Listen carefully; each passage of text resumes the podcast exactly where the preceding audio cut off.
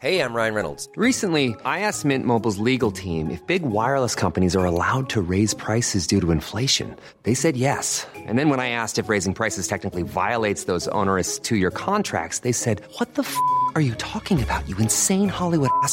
F- So to recap, we're cutting the price of Mint Unlimited from $30 a month to just $15 a month. Give it a try at mintmobile.com slash switch. $45 upfront for three months plus taxes and fees. Promo rate for new customers for limited time. Unlimited more than 40 gigabytes per month. Slows. Full terms at mintmobile.com. Herzlich willkommen bei Pool Artists.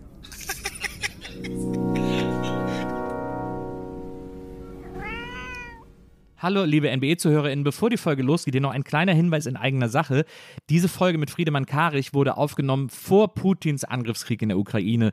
Wenn das damals schon so gewesen wäre, dann hätten wir da natürlich drüber gesprochen. Das wäre ja sicherlich ein Thema zwischen uns gewesen und es ist natürlich auch ein Thema, bei dem mich sehr interessiert, was zum Beispiel Friedemann darüber denkt. Aber Damals ist das noch nicht geschehen und deswegen haben wir nicht darüber gesprochen. Das nur, damit ihr das im Hinterkopf habt und Bescheid wisst. Und jetzt viel Spaß mit dieser Folge der Nils Bogelberg-Erfahrung.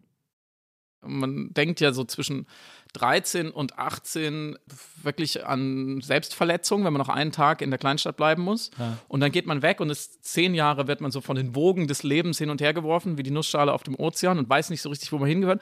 Und dann fährt man zum ersten Mal an Weihnachten wieder nach Hause und auf einmal diese kleine verschrumpelte Rosine, die man sein Herz genannt hat, die fängt an, da ist, da läuft auf einmal wieder Saft rein, wenn man, wenn man die Hügel sieht und, und, die, und die alten Häuser und so. Und dann merkt man, dass man alt wird. Und in diesem Prozess befinde ich mich gerade immer noch, dass jedes Mal, wenn ich nach Hause komme, ich es noch schöner finde als das Mal davor. Und ich habe Angst noch dreimal und ich ziehe wieder zurück.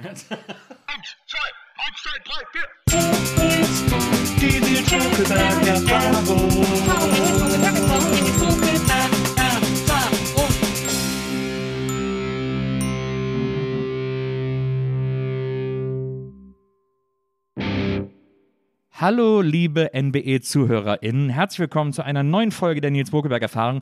Und mein heutiger Gast ist jemand, auf den ich mich vor allem deswegen so gefreut habe. Ich freue mich ja über meine Gäste, weil das alles Leute sind, die ich toll finde. Und ich habe mich auf ihn so gefreut, weil ich ihn nicht nur für tausendmal schlauer als mich halte und äh, jedes Mal mit Genuss Dinge lerne, wenn ich sie von ihm lese, sondern auch, weil wir Königskinderhaft uns äh, mehrere Jahre immer wieder nur fast getroffen hätten und es irgendwie nie hinbekommen haben und heute Abend endlich hier äh, uns zum Wein in der Nils Bokelberg-Erfahrung zusammenfinden und über das ganze Leben sprechen können. Herzlich willkommen, Autor, Journalist, Tausendsasser Friedemann Karich.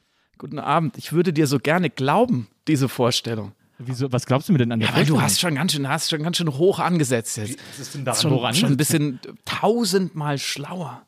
Ja, Hab ich da gehört, Ich glaube, ich glaube, du bist tausendmal schlauer. Ich glaube, darauf trinken wir erstmal. Ja, zum Wohl. Ich trinke auf dein Wohl. Auch du, Wenzel. Wenzel trinkt heute Cola.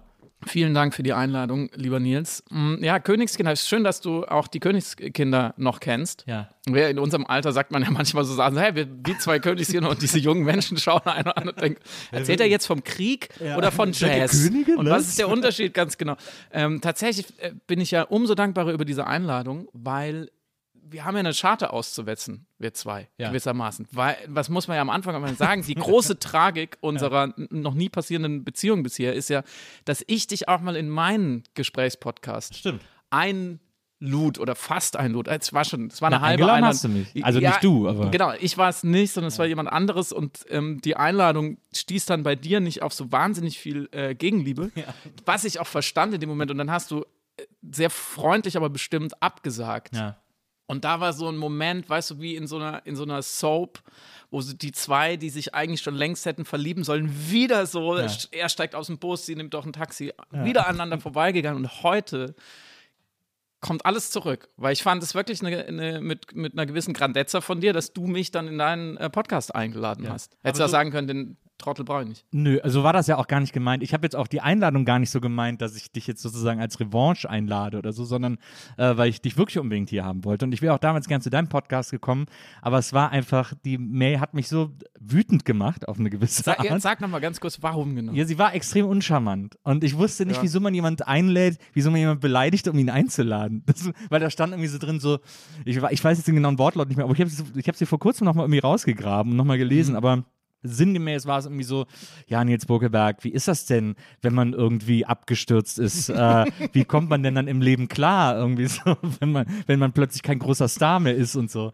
Und das fand ich schon irgendwie schwierig, mich dann dafür ein Gespräch zu begeistern. Ja, das haben wir bei allen äh, großen Namen gemacht, die wir angefragt haben. Alle außer die haben zugesagt. Ja. Haben gesagt, das ist eine richtig coole Sache. Nein, das stimmt natürlich nicht. Das stimmt nicht. Ich glaube, Ähm, andere sind da auch, ich, ich war, vielleicht war ich auch einfach filmschig und irgendwie so komisch angefasst oder so, aber Ja, das Schlimmste an der Geschichte ist ja eigentlich, dass ich äh, es an deiner Stelle ganz genauso gemacht hätte. Also, ich habe dann ich wollte ich wollte da ah, sagen, ja, da muss man ein bisschen you gotta be bigger than that so, Ja. du musst da musst doch gerade kommen they und go dann, low, we go ja, high. genau, Ja, musst ja. doch dich gerade Michelle Obama mäßig dann da Genau. reinsetzen und einfach so abliefern, dass der Mensch, der diese E-Mail geschrieben hat, einfach unterm Teppich verkriecht. Aber du hattest recht in diesem Moment. Ich an deiner Stelle wäre auch nicht gekommen und ab da ist jede Einladung wieder über meinen Schreibtisch gelaufen. Nein, es war einfach zum das war, war außerhalb deines. Äh, Ja, es war tatsächlich, das kann ich, ich schwöre bei meinen Urahnen, ähm, ich hatte nichts damit zu tun. Also ich habe gesagt, ja, ladet den unbedingt ein. Der ist tausendmal schlauer als ich und ich wollte immer schon mal mit dem reden. Und dann ging diese E-Mail halt raus von jemand. Und ich habe natürlich jetzt, im, wir, wir begannen diesen Podcast für Spotify damals, da hat man ja dann auch nicht, da sagt man ja am Anfang nicht so Micromanagement-mäßig, ich möchte aber, wenn ihr den Buckelberg schreibt, dann will ich das Ja, ja, nochmal klar. gesehen haben. Ja, ne? ja. Wenn da ein falsches Wort wegen Viva und so müsst ihr aufpassen. Ich habe die Einladung an dich zum Beispiel auch nicht gesehen, die, äh, die an dich geschickt Die war wurde. super, Wenzel hat es super gemacht. Wegen, wegen der Einladung, äh, die Wenzel geschickt hat. Die, die komplette NBE-Redaktion, also alle, die an diesem Podcast mitarbeiten und irgendwie mit dir Mails geschrieben haben, haben alle gesagt, dass du die besten Mails aller Zeiten schreibst. True Story. Es will, ich habe sogar hier auf meiner, auf meiner Info, wurde es mir noch reingeschrieben. Anmerkung, Helene Wenzel, Lisa Friedemann Karich schreibt die weltbesten Mails. True Story. Also, wie, wie, wie gut macht ihr die Rolltreppe hier für mich? Ey, da, ich, war- muss ja gar also nichts Ich habe ja keine mit dir geschrieben, deswegen, also damals deine Entschuldigungsmail, äh, die war, fand ich auch super, aber äh, Stimmt, ich habe mich dann bei dir Du natürlich hast entschuldigt, entschuldigt. Ja, aber ich ich hatte auch- auch, Angst, dass du jetzt rumgehst und sagst, der Karik, dieses arrogante Schwein, was erlaubt er sich? Äh, ja, ähm, total vielen Dank. Also, so könnt ihr weitermachen. Ist, Ja. Nur ist ich- das also jetzt die- das Programm dieses Podcasts? nee, die Komplimente sind durch. Die Kompliment. Komplimente sind durch, jetzt wird's hart. Okay, hit me. Wieso seid ihr denn so begeistert gewesen von den Mails, äh, äh, Wenzel? Also erstmal, ähm, Berlin im Winter wurde als Mordor beschrieben. Ach, das darfst du doch nicht ausplanen, das ist mein absoluter Running Gag. fuck, den, den wollte ich noch ein paar Mal bringen, jetzt ist er weg. Tot. der ist jetzt verbrannt. Ja. Das ist auch bei- beim Online-Dating, kommt immer super gut. Erste Line direkt so, und wie geht's denn Dann, morgen? ähm, dann äh, wir sitzen hier an einem Montag zusammen und du hast geschrieben, es ist ein Montag der besseren Sorte. Hat mich auch sehr gefreut. Ja, der ist auch richtig gut. Das freut mich extrem, dass ihr äh, wertschätzt meine äh, ähm, mittelmäßigen Versuche aus so Mails, die geschrieben werden müssen. Ja. Es ist wie Schuhe binden oder Zähne putzen. Wobei nicht alle Leute putzen sich die Zähne. Aber ihr wisst, was ich meine. Also bleiben wir beim Schuhe binden, sonst fällt man hin, sonst kommt man nicht in diesen Podcast. Dann muss man da einmal antworten. Und man will natürlich, manchmal habe ich so, kennt ihr vielleicht auch, ich habe manchmal so den Drang, schon so, so, so quasi wie so Helmut Schmidt-artig nur noch zu schreiben, ist in Ordnung, Vorzimmer Friedemann Karik. Weißt du, nur noch so, oder im, nur so mit so ganz kurzen Kürzeln, mit Initialen, auch immer unterschreiben. Und dann denke ich aber, das könnte auf der anderen Seite dann doch vielleicht als Arroganz ausgelegt werden. Und dann gebe ich mir halt ein bisschen Mühe, weil ich denke, der arme Wenzel, der kriegt am Tag wahrscheinlich 150.000 Mails. Und wenn dann mal eine nett ist, dann tut es niemand weh. Wir haben uns alle gefreut. Mega. Da Vielen freue ich mich. Ähm, ist das denn, äh, hast du manchmal, wenn du dann so Mails schreibst, also ich kenne das auch so in der Kommunikation, ich tue mich sowieso auch schwer, so förmlich zu antworten oder so. Ich mag das auch immer gerne, wenn man, wenn eine Mail irgendwie Charakter hat, sozusagen. Ähm, hoffst du dann auch manchmal, dass davon, dass von so einer Mail, die du dann schickst, auch so ein, sagen wir mal, so eine Art Bonmot hängen bleibt, so wie Mordor zum Beispiel als Signature Move? Jetzt hast du es nochmal gesagt. das haben wir gerade eben schon verbrannt. Das können wir jetzt. Ah, okay. das, das können wir jetzt. Ja, tatsächlich mache ich es natürlich äh, kalkuliert, damit hinterher im Podcast jemand sagt, der schreibt die weltbesten Mails. Das ist ja klar. Und es hat zum ersten Mal funktioniert. Seit fünf Jahren setze ich mich da immer hin und baldore was aus. Ja. Ja, nee, ich finde einfach, ähm, ich glaube, das ist eine ganz altmodische Gefallsucht meinerseits. Ich möchte einfach, dass die Leute mich lieben. So wie wir alle. Ja, absolut, absolut. Du bist ja in Waldkirch äh, aufgewachsen, bei Freiburg. 16 Kilometer von Freiburg habe ich gelesen. Und äh, Waldkirch ist eine, das fand ich sehr bemerkenswert, eine Cheetah Slow.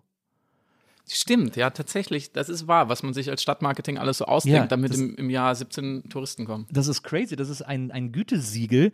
Cheetah Slow ist ein, ein, ein Kofferwort Mhm. äh, äh, aus Città, also italienisch Stadt, und Slow dafür, dass die so, Slow nicht im Sinne von lahmarschig, sondern im Sinne von entschleunigen. Mhm. So. Und Waldkirch war die zweite Stadt erst äh, in Deutschland, die dieses Siegel bekommen hat. dieses wirklich fantastisch. Gütesiegel internationalen Stadtmarketings. Ich wollte gerade sagen, ich bin nicht besonders stolz auf meine Herkunft, aber jetzt, jetzt hat es mich aber natürlich. das scheint mir doch sehr, 20.000 Einwohner oder so, das scheint mir doch sehr pittoresk zum äh, Aufwachsen zu sein. Ja, ähm, schön, aber langweilig, würde Ja. ich mal sagen. Ich bin ja nicht umsonst jetzt hier. Sonst wäre ich ja noch da. aber vielleicht, man kann ja eines Tages, das ist ja wirklich so, man, man, man denkt ja so zwischen 13 und 18 wirklich an Selbstverletzung, wenn man noch einen Tag in der Kleinstadt bleiben muss. Und dann geht man weg und ist zehn Jahre wird man so von den Wogen des Lebens hin und her geworfen, wie die Nussschale auf dem Ozean und weiß nicht so richtig, wo man hingehört. Und dann fährt man zum ersten Mal an Weihnachten wieder nach Hause und auf einmal diese kleine verschrumpelte Rosine, die man sein Herz genannt hat, die fängt an, da ist, da läuft auf einmal wieder Saft rein, wenn man, wenn man die Hügel sieht und, und, die, und die alten Häuser und so. Und dann merkt man, dass man alt wird. Und in diesem Prozess befinde ich mich gerade immer noch, dass jedes Mal, wenn ich nach Hause komme, ich es noch schöner finde als das Mal davor. Und ich habe Angst noch dreimal und ich ziehe wieder zurück. Ja, also ich, also ich glaube, ich würde, also ich komme ja auch aus so einer Kleinstadt, Mhm. äh, die war, ist ein bisschen größer als Waldkirch, aber auch ein Kaff zwischen Köln und Bonn so eingeklemmt. Und Beileid.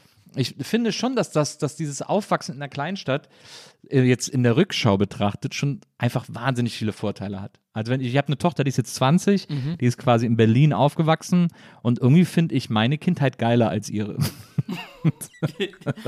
Ja. Ja, Also irgendwie so dieses, dieses, es gibt so eine Art von äh, Entertainment. Also wir hatten ja nichts, wir haben die Frösche aufgeblasen, um so in Fußbälle etwa, zu genau. haben und genau, so. So eine, so eine Entertainment-Herstellzwang, der irgendwie, den du in der Großstadt nicht hast, der irgendwie, der das, der die Kindheit so oder Jugend so aufregend macht. Wir nannten es Drogen. Na, bei Drogen war das bei uns gar nicht so. Das war, das kam erst später. Ich meine jetzt auch so schon so mit 13 und so. Wir haben irgendwie, ich habe mit 15 Aspirin geraucht, bei uns die haben gesagt, das würde knallen und das, ich habe, das war der, Geraucht auch nur. Der, das war der wissenschaftliche Beweis, dass man auch von Kopfschmerztabletten Kopfschmerzen kriegen kann. Je, du Armer. Ja, das ist natürlich bitter. Ich weiß nicht, ich glaube, ich hätte lieber die Kindheit deiner Tochter. Also natürlich merkt man dann irgendwann auch, wenn man weggeht, dass die coolen Stadtkids nicht alle mit 15 schon Heroin gespritzt haben und, und sowieso alle mit David Bowie quasi abgehangen haben oder wie auch immer. Mhm. Trotzdem, ich denke immer noch in der Kategorie, würde ich es meinen Kindern antun wollen. Ja. Soweit ab vom Schuss aufzuwachsen. Also, naja, aber 16 Kilometer bis Freiburg, da fährt ja wahrscheinlich sogar ein Ja, Bus bis oder, eine, Freiburg nicht. oder eine Bahn. Ja, da fährt der Nachtbus, in dem man immer hinten reingekotzt hat und dann Strafe Ja. zahlen musste. Also, aber Freiburg nach Freiburg, okay Freiburg ist ja auch, also Entschuldigung. Also ich bin, ich mag es da wirklich, aber nee, das ist keine, Ja, aber- keine richtige Stadt. Ja, gut, Äh, Freiburg ist, ist, ist ein Fluss und ein Hügel und das war's. Ja, du bist dann, was hast, wo hast du studiert? In Passau und in Köln. Da hast du bist Ja, jetzt auch nicht. richtig, ich habe mich ganz langsam gesteigert. Ja, wirklich. ganz langsam. Sehr behutsam. Ich habe mich an, um, um Berlin so rumgeschlichen und so jetzt, ja, Sehr behutsam ans Thema Stadt rangeführt. Ja, man muss ja auch als, als Landkind muss ja so ein bisschen die Street Smartness Mhm. dann erstmal sich langsam antrainieren, dass man nicht ständig äh, Fehler macht und ausgeraubt wird und solche Dinge. Und jetzt so langsam mit 39 habe ich das Gefühl, ich bin bereit für Berlin. Bist du in Freiburg immer in den WOM gegangen? Ja, tatsächlich.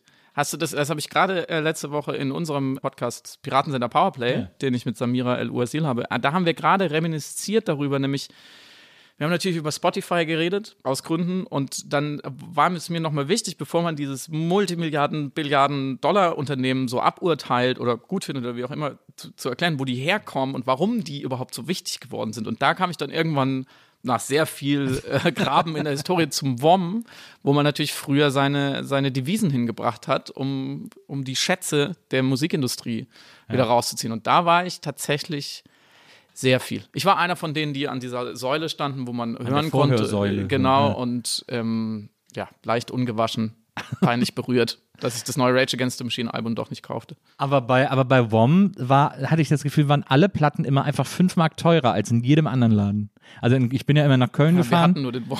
Ne, Aber er hatte doch bestimmt so eine Müller, oder? So ein Müller, hattet ihr nicht so einen Ja. Müller mit, mit, mit Plattenabteilung? Ja, aber der war uncool. Naja. Wisst ihr, was eure erste CD war, die ihr gekauft habt? Ja, aber ich sag's nicht. Meine erste CD, hm, ich habe ja vorher immer auf, auf Schallplatte Musik gehört. erste selbst gekaufte CD. Also ich glaube, eine der ersten CDs, die ich besessen habe, ich glaube aber, ich habe sie geschenkt bekommen, war die Nevermind von Nirvana auf CD, obwohl ich, Ziemlich cool. ja, aber ich hatte keinen CD-Player. Das, ist war irgendwie uncool. ein bisschen witzlos. Äh, aber die hatte ich halt. Irgendwie, vielleicht habe ich auch jemand geklaut. Nee, ich glaube nicht. Jetzt kommt eine richtig philosophische Frage. ja. Lieber die Nevermind von Nirvana geschenkt bekommen, aber keinen CD-Player besitzen, Ja. Als einen CD-Player besitzen und Scorpions Crazy World geschenkt bekommen als erste CD. Was war denn deine erste CD, die du. Äh, die du Das kann ich mich nicht mehr dran erinnern. Rate mal. Was, Ähm. das weiß ich nicht mehr. Hast du dir die Scorpions gewünscht oder hast du die so bekommen? Welche Scorpions? Die, Das ist mein Sternzeichen. Weil ich weiß nicht, wovon du sprichst. Ich hatte vorher auf Kassette, dass ich bin froh, dass du nicht nach der Kassette gefragt hast, da hatte ich äh, äh, tatsächlich das ganze Album von Roxette, äh, Joyride. Oh, Was im Nachhinein eigentlich gar kein so schlechtes Album war. Das, das Hit-Album.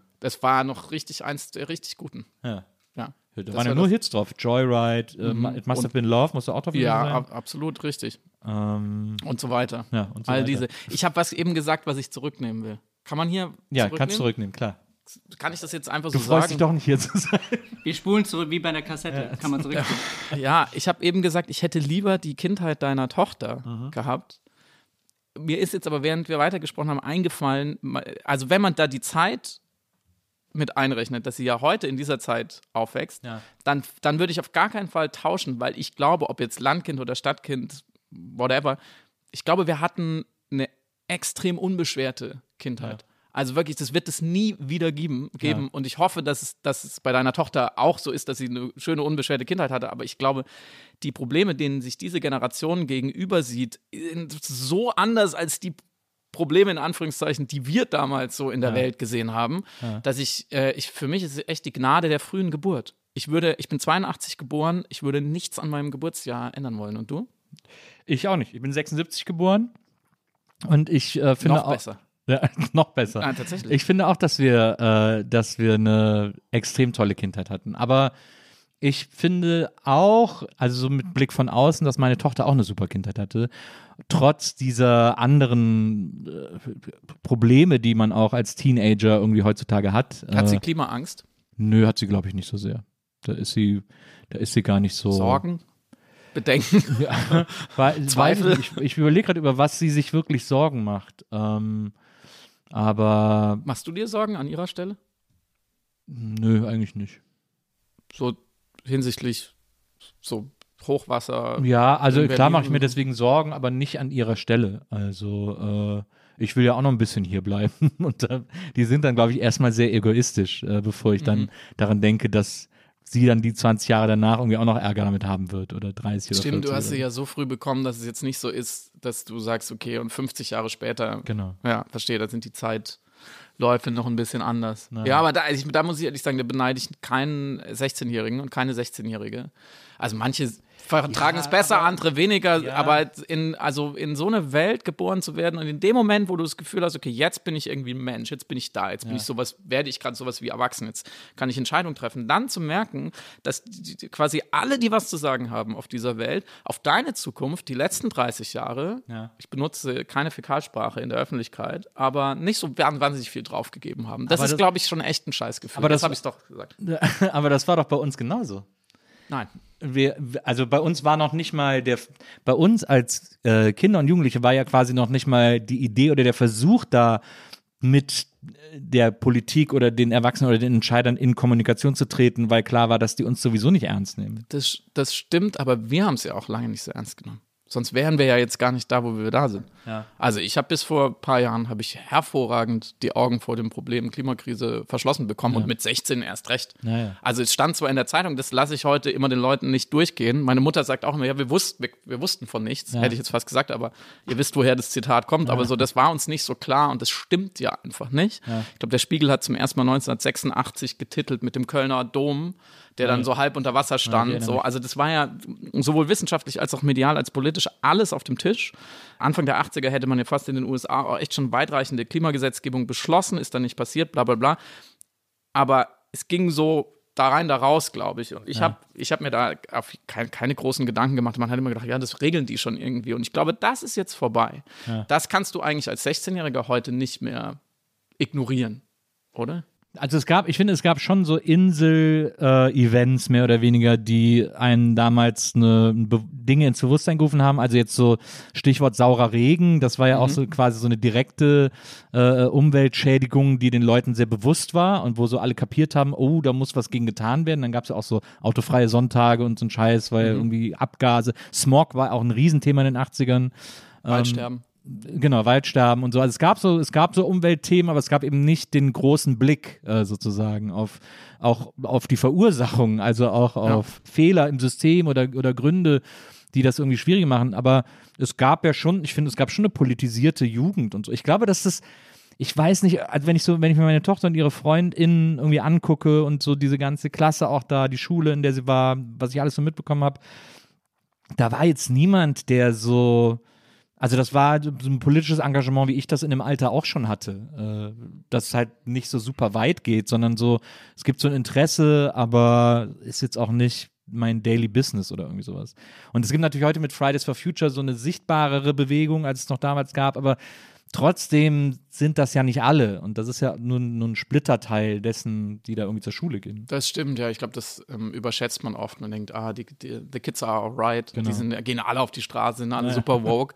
Das stimmt natürlich auch nicht. Gleichwohl muss ich sagen, man muss da auch gar nicht so schambehaftet rangehen, aber ganz, ganz nüchtern gesagt, wir waren eine fucking unpolitische Generation, fand ich. Also ich habe tatsächlich super lange gebraucht, bis vor ein paar Jahren tatsächlich, bis ich wirklich einen Prozess durchgemacht habe, von dem ich den ich Politisierung nennen würde. Und zwar nicht nur, weil ich gesagt habe, oh, die Welt geht unter, sondern aus ganz vielen verschiedenen Gründen. Ich glaube, 2015 war für viele von uns auch nochmal so eine, so eine Zeit, wo man gesagt hat, hey, wenn ich, wenn ich, äh, wenn ich nicht auf der falschen Seite stehen will, dann muss ich mir jetzt mal eine Seite aussuchen, in der, in, in der Mitte so rumstehen und sagen, ach, die da oben, die machen sowieso, was sie wollen. Das gilt nicht mehr, weil die Bewegungen einfach äh, sonst sehr, sehr gefährlich werden. Aber wir haben ich war tatsächlich, ich, ich, auf wie vielen Demos warst du, bis du 30 warst? Ich war vielleicht auf drei. Und Ja, das ich finde auch. ich, das, das, das ist schon die- zählt die Love richtig Parade schlimm. Ja, natürlich, natürlich. Damals Liebe. ähm, das finde ich schon enorm wenig. Und ähm, die Marina Weißband, äh, wer sie nicht kennt, äh, sollte sie mal auschecken online. Die macht ganz tolle Projekte mit SchülerInnen an Schulen, um einfach, es klingt jetzt ein bisschen komisch, um den ähm, politisches Engagement beizubringen. Ja. Und dann ist so der innere Liberale, der sagt schon wieder, wieso, die Kinder sollen doch selber entscheiden, es soll doch nicht von oben kommen, aber die Forschung ist da relativ klar, wenn du nicht lernst an irgendeiner Stelle, dass wie Engagement funktioniert, warum man das machen sollte und dass das vielleicht sogar auch was bringt und wie das was bringen kann, dann machst du es nicht. Das ist wie Fahrradfahren. So. Du wunderst dich, warum die anderen, was die machen, die anderen auf diesen zwei Rädern. Und wir haben das nicht gelernt. Das wurde uns nicht beigebracht. Es wurde nicht gefördert und nicht gefordert. Und das finde ich im Nachhinein, das kann eigentlich auch eine Gesellschaft nicht wollen, dass, die, dass, dass du am Ende eine, eine Generation 20-Jährige hast, die, egal wie die Welt gerade läuft, gibt es die Klimakrise oder nicht, was ist mit rechts und so, die alle so davor stehen wie der Ochs vom Berg und sagen, ja, aber was können wir dann da jetzt ändern? Und eigentlich finde ich, sollte das Schulfach sein, dass die Leute, die können sich ja dann aussuchen, für was sie es verwenden, genau.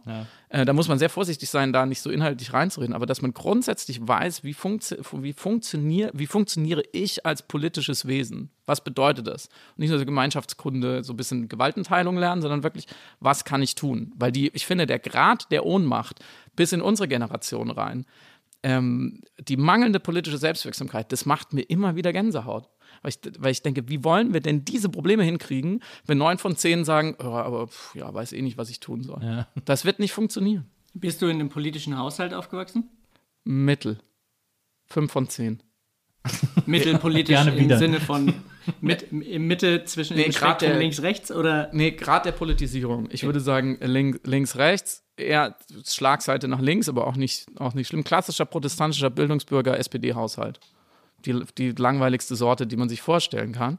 Aber auch da wurde, äh, weißt du, wurde am Esstisch über Politik gesprochen. Ja, aber was wurde daraus abgeleitet? Also du kommst ja im, in politischen Gesprächen eigentlich immer relativ schnell an den Punkt, dass die meisten Leute am Tisch so eine ratlose, so, so eine ratlose Verärgerung haben. So irgendwas läuft nicht gut, das meiste läuft ja irgendwie nicht so richtig gut. Jetzt aktuell zerstören wir unseren Planeten, also es richtig, läuft richtig schlecht, aber auch in anderen Politikfeldern. Aber die Lösung fehlt so ein bisschen. Aber sich überhaupt, sich überhaupt ermächtigen im Selbstbild zu sagen, ja, aber wenn ich nicht auch mit an der Lösung irgendwie wenigstens nachdenke oder diskutiere oder dafür auf die Straße gehe, whatever, dann wird es nicht besser. Und Neutralität oder sich raushalten ist erstens ein Riesenprivileg, was ich mir selber zugebildet und zweitens ist es ein Kontrollverlust und zwar momentan in eine wirklich problematische Richtung. Diese Gedanken wurden mir auch nicht vermittelt. Sonst hätte ich nicht so lange gebraucht, bis ich, bis ich dann irgendwann mal gedacht habe, okay, aber was, also, was bedeutet es dann? Was, was sollte sich denn ändern? Wie kann man es ändern? Ja.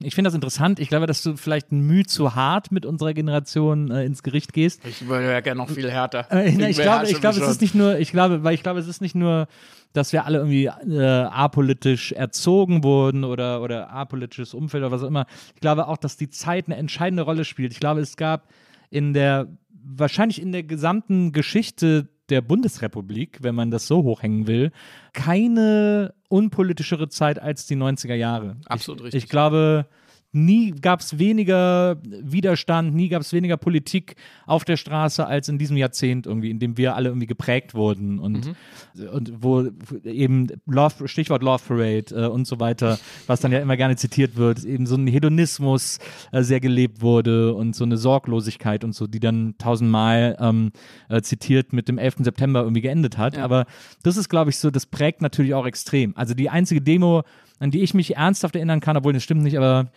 ich kann mich äh, an eine Golfkriegsdemo erinnern, wo ich war. Das muss so 92, 93 mit der Schule gewesen sein. Und dann gab es eben, da war ich auch, ja. und dann gab es eben so ein paar Antirassismus-Demos wegen, äh, wegen den Anschlägen, die es in den 90ern gab. Mhm. Aber das ist ja dann so Mitte der 90er auch irgendwie stummer geworden oder leiser geworden. Und dann gab es einfach keinen, gar keine Diskussionen mehr irgendwie. Also die sind einfach so, die sind einfach so ausgestorben, diese Diskussionen über, über das politische Sein in diesem Land. Und dann haben wir es in den Nullerjahren eigentlich genauso fortgesetzt. Na, Da ist ja auch nicht viel passiert. na, Und jetzt sagen ja die Luisa Neubaus dieser Welt nicht ganz zu Unrecht. Also gar nicht so als Vorwurf an die Generation, aber, und auch die Klimawissenschaft ist sich da relativ einig, das war die Zeit, wo man noch relativ einfach hätte umsteuern können. Na. Zumindest in diesem großen. Hyper-Meta-Problem so und in vielen, vielen anderen sowieso immer akut. Dieses mangelnde Verantwortungsbewusstsein irgendwie auch, da, da laboriere ich dran. Ich, ich, ich meine das auch gar nicht so, man muss gar nicht jetzt mit der Peitsche anfangen, sich auf den Rücken zu schlagen, sondern eher zu fragen, okay, das haben wir irgendwie, haben wir das nicht so, haben wir nicht so richtig gut hingekriegt so. ähm, und was, also was machen wir denn jetzt? Und ich hoffe, ich habe jetzt nicht dein, dein Konzept durcheinander gebracht, aber mir, mir fällt es immer wieder auf, dass ähm, ich in letzter Zeit, auch so eben bin ich, bin ich ähm, hergefahren und wenn mein, mein, äh, wenn mein, mein, mein Kopf so anfängt zu wandern, mein Bewusstsein, ich komme auf diese Fragen, so, ähm, wie kriegen wir eine, um eine so tiefgreifende Umkehr der Verhältnisse hin, die eigentlich 20, 30 Jahre zu spät kommt, Ja.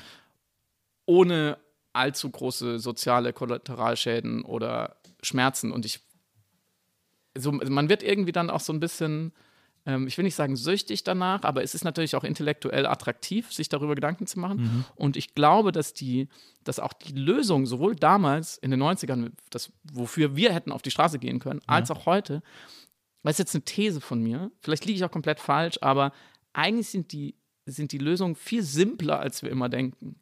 Weil wir stehen natürlich, wir standen und wir stehen gegenüber dem Problem Klimakrise in dem Fall jetzt, stehen wir so davor und denken, boah, das ist ja alles wahnsinnig kompliziert und komplex und Ja.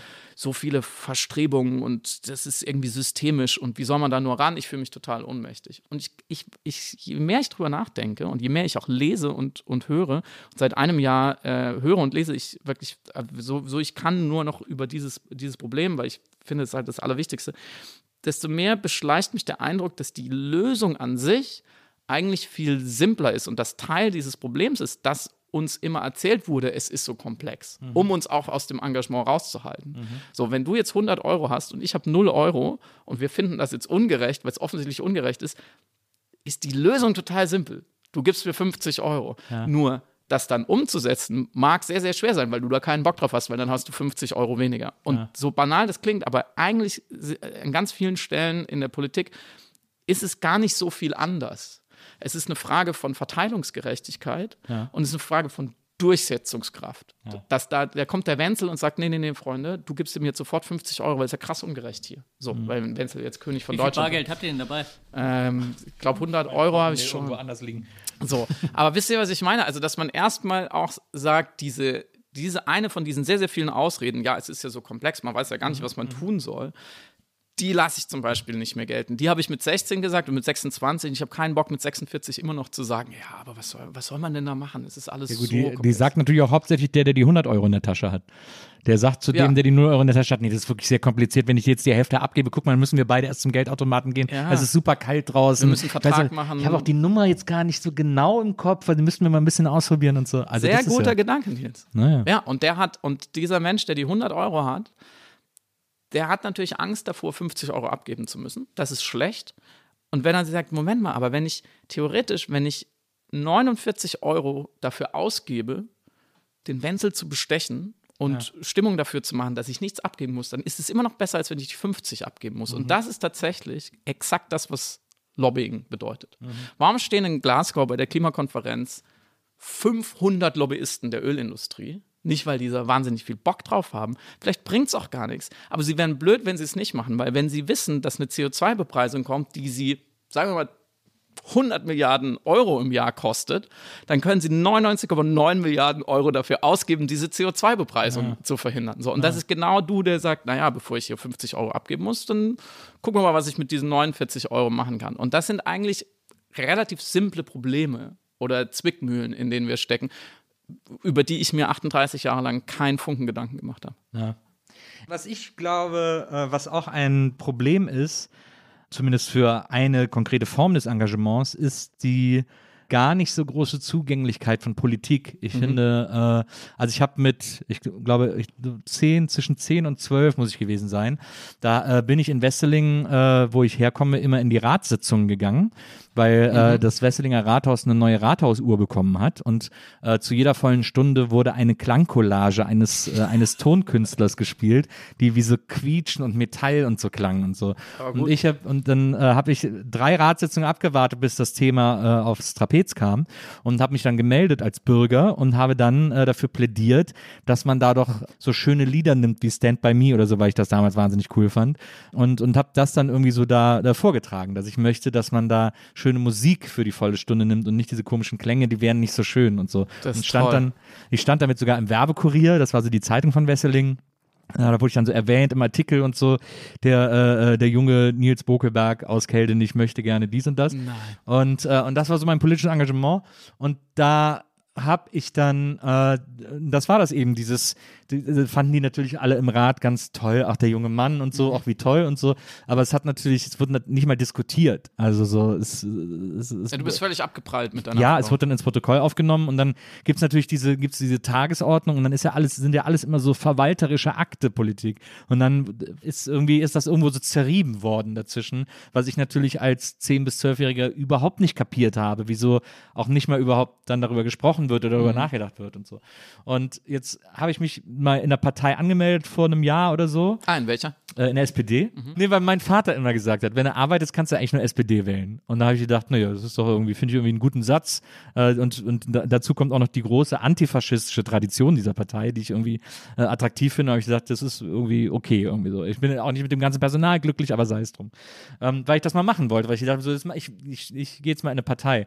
Aber ich finde es super, dass du, dass du eingetreten bist und dass du auch drüber sprichst, weil ich glaube, ähm, das ist immer so ein, so ein spießiges Wort, aber Vorbilder sind total wichtig, dass Ja. Leute merken, okay, das, wenn, der, wenn der in die SPD eintreten kann, dann kann ich das auch. Ich habe tatsächlich ein riesiges Problem mit der SPD und das ist, ähm, da geht es auch wieder so ein bisschen um Klima.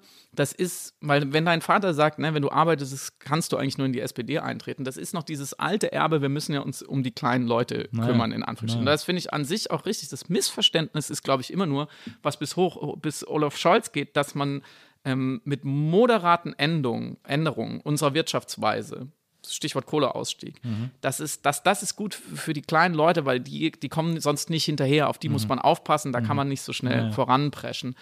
Ich glaube, dass wir an einem Punkt sind in der Klimakrise, da, das ist zu spät. Wir müssen jetzt schnell Dinge ändern, ich auch. damit die kleinen Leute nicht unter die Räder kommen. Das ist ein bisschen, bei Corona hat man es ja gesehen, das ist eine der super vielen Parallelen zwischen äh, Pandemie und Klimakrise.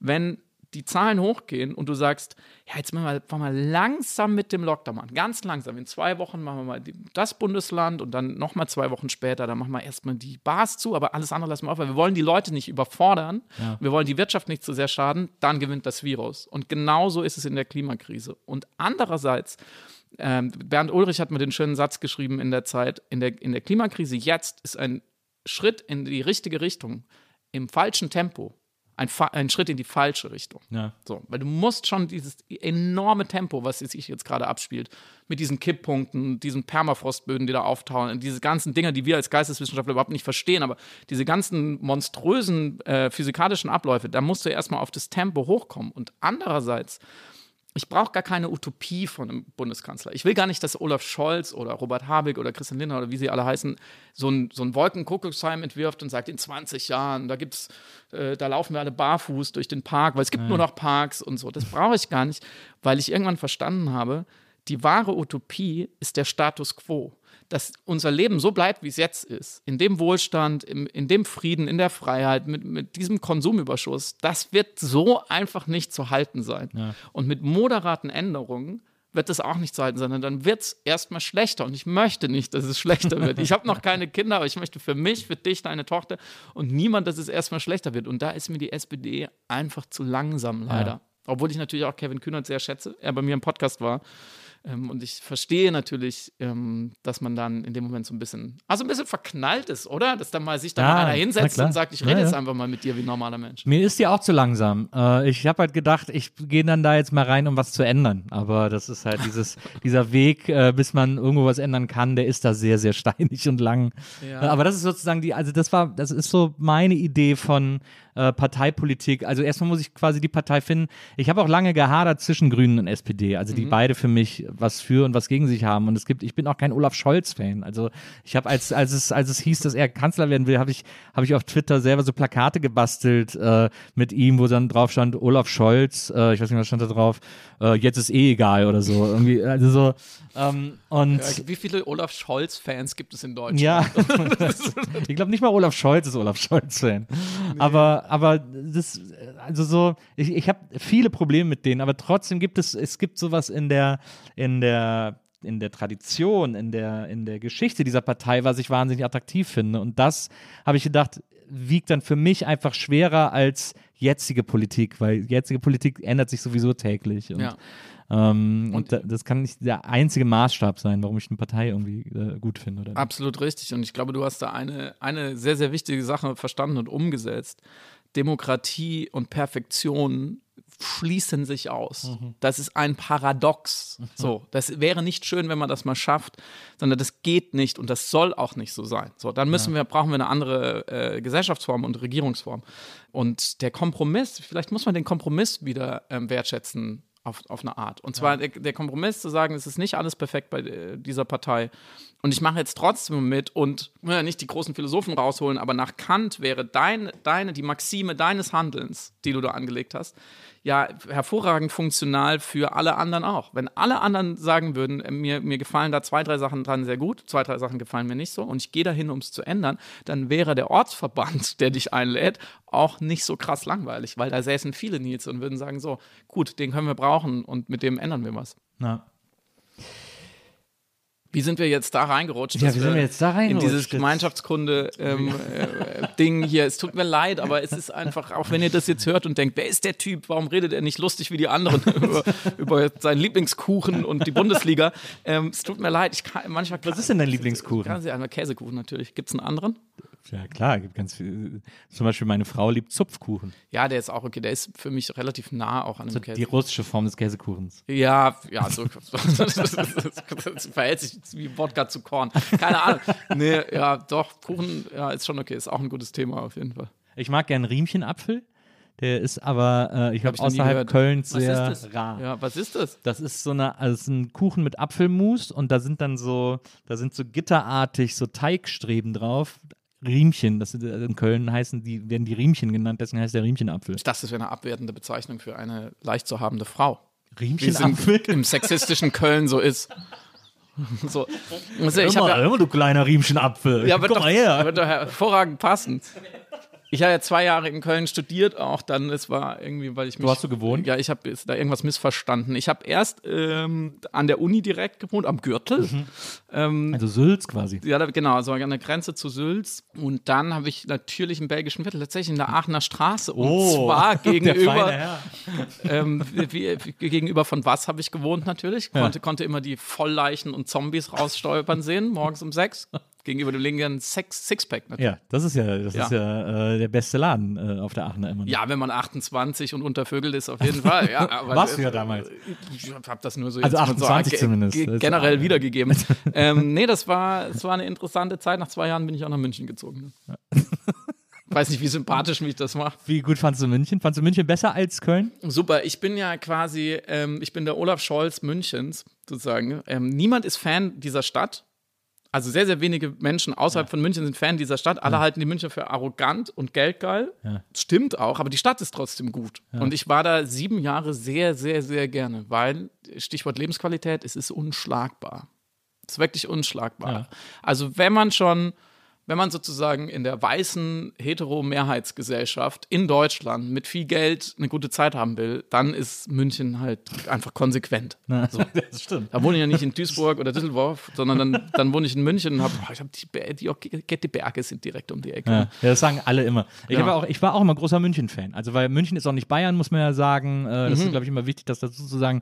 Und äh, ich mochte das immer wahnsinnig gern. Ich hatte doch immer extrem viel Spaß. Äh, ich bin ja dann zum Studieren hingegangen und da wurde es mir ein bisschen verlitten. Äh, Du hast echt da studiert. naja, ich habe an der HFF in München studiert äh, und war so vier, fünf Jahre da. Und dann bin ich damals immer gependelt zwischen München und Berlin. Und diesen Direktvergleich hat Berlin dann doch irgendwann gewonnen, weil ich fand München irgendwie. Irgendwann wird es doch dörflich und auch so dieses, und man hat auch so ein ständiges Kontrollgefühl Das irgendwie, was ich wahnsinnig unangenehm fand. Also frei ist es nicht. Es ist noch verhältnismäßig frei, wenn man ab und zu sich im Umland herumtreibt, dann geht's, weil man muss nicht seine Schwester heiraten und äh, vielleicht sogar. Ähm, aber du hast recht, es sind mehrere Charakteristika, die man nicht ganz absprechen kann. Das leicht provinzielle, Ja. der Überwachungsstaat, der ausgeübt wird. Ja. Ähm, vor allem, wenn man nicht so aussieht wie wir, dann ist es, glaube ich, noch. Ähm, Ja, bei mir hat schon gereicht, dass ich Haare blondiert hatte, um einfach immer kontrolliert Boah, zu das werden. ist aber, das kannst du natürlich auch nicht machen. Das ist ja, ja. voll schlimm. Und tatsächlich, ich habe in München äh, viel gelernt über den Kapitalismus. ja. Und zwar, was für eine unfassbar effiziente Maschine der Kapitalismus ist, weil er selbst den reichsten, sattesten Leuten immer wieder sehr, sehr wirkmächtig verkaufen kann, dass sie noch viel mehr brauchen, als sie eigentlich haben. Und so funktioniert München. Es ist sogar denen das Geld aus der Tasche zu ziehen. Ja, also die wollen das, die werfen es mit, mit vollen Händen auf die Maximilianstraße und sagen, Das ich stimmt. kaufe es noch bei Philipp Plein, irgendwie so einen hässlichen Tote, Totenkopfschild. Und da habe ich zum ersten Mal drüber nachgedacht, weil, ähm, ne, wo ich aufgewachsen bin im Schwarzwald, ich habe zwei ältere Schwestern und die waren dann studieren in der Welt und in Hamburg und die kamen wieder und haben gesagt, oh, die Schnösel, die Schnösel nerven irgendwie, diese, diese Materialisten. Und ich dachte immer, ja, die übertreiben ein bisschen. Bis ich dann in München war und verstanden habe, worauf diese, diese Pyramide, die der Kapitalismus ist, ja, also gebaut auf, auf einer, auf, auf erstmal auf Leuten, die im globalen Süden ausgebeutet werden äh, und nicht konsumieren können, damit wir konsumieren können, dann natürlich in den westlichen Gesellschaften auch wieder auf einer Unterschicht und migrantisch geprägten Milieus, die unsere Drecksarbeit machen, so, dann kommt die Mittelschicht, dann wird es immer dünner und was ist eigentlich in der Spitze? Also da, wo man ja auch hin will nach dem Tellerwäsche zum Millionär versprechen, so Meritokratie, ne? wenn du dich anstrengst, dann kannst du es da hochschaffen. Und das habe ich in München zum ersten Mal gesehen, wie allein schon ästhetisch unattraktiv diese Spitze der, der Pyramide ist, dass man da nicht hin will, aber wie hirnverbrannt konsumgeil da auch Ja. gelebt wird. Weil ich dachte immer, wenn ich mal richtig reich bin, und ich bin immer davon ausgegangen, dass ich eines Tages sehr reich sein werde, klappt glaube ich nicht, aber egal, ich dachte immer, wenn man sehr reich ist, dann ist das Gute am Reichsein ja, dass man dann genug hat. Also wie sich satt essen mit gutem Essen, dann ist, Mhm. Immer ist so diese, diese Idee, wenn ich eine Million habe, dann lebe ich nur noch von den Zinsen. Ja, genau. Ja, Ja, ja. so eine Lüge. Und dann habe ich aber gesehen, dass die aller, allermeisten Leute, die, die reich sind oder vermögend oder superreich, je nachdem, wo man auf der Pyramide steht, hat man ja andere Maßstäbe. So von mir aus gesehen waren die auf jeden Fall ziemlich reich, dass die immer mehr wollen, dass die eigentlich gieriger sind als die unten. Weil man immer denkt, die, die unten, die, die nichts haben, die müssten ja gierig sein, die wollen sich ja verbessern für Ja, ihre. Kinder und so weiter. Aber die oben sind eigentlich gierig. Und dann habe ich noch mal ein Jahr gebraucht, um zu verstehen, deswegen sind sie ja oben. ja, weil du kommst natürlich nur, also die allermeisten Leute kommen ja nur nach oben, wenn sie eine ganze Weile versucht haben, nach oben zu kommen und immer, immer, immer, immer, immer mehr wollten. Und da ist die Verbindung auch zur Klimakrise unter anderem und zu vielen, vielen anderen Problemen, von denen ich inzwischen überzeugt bin. Das eigentliche Problem ist der Kapitalismus. Das sagt man in Deutschland, oh Gott, jetzt, er ist Kommunist. Oh Gott, oh Gott, er will Umsturz, Verfassungsschutz, Nancy Faeser, so direkt, Hans-Georg Maaßen direkt im Twitter-Feed drin. So, nein, das, ich, mein, will, ich will überhaupt nicht den Kapitalismus ausschauen, ich bin auch ein Produkt des Kapitalismus. Meine Eltern sind äh, beides Pharmazeuten.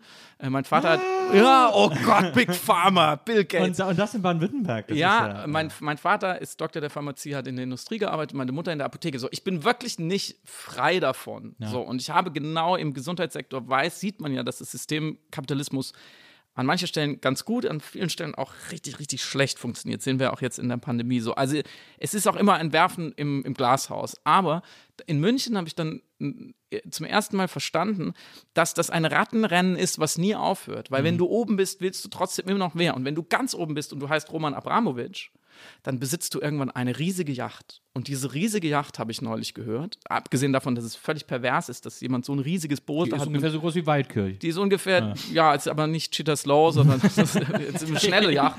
Ähm, Water fast. und allein diese Yacht stößt im Jahr so viel CO2 aus, wie du und ich jeweils in 13.000 Jahren. Wie der durchschnittliche Deutsche in 13.000 Jahren. Eine Yacht von einem Superreichen. Und so viel wie der durchschnittliche Bangladeschi in 67.000 Jahren. Und irgendwie so sind die Verhältnisse. Und dann habe ich verstanden, ja krass, natürlich auch die Klimakrise ist ein Problem der, der ungerechten Verteilung des Kapitalismus und das erstens erlauben wir es den Roman Abramowitsch und auch den Menschen auf der Münchner Maximilianstraße immer weiter zu konsumieren, egal was das mit der Welt macht. Und es macht die Welt einfach nachhaltig für immer, für alle kaputt. So kann man nicht reparieren. Und zweitens, und das, das ist vielleicht uns dann ein bisschen näher, welche Geschichte erzählen wir von Reichtum?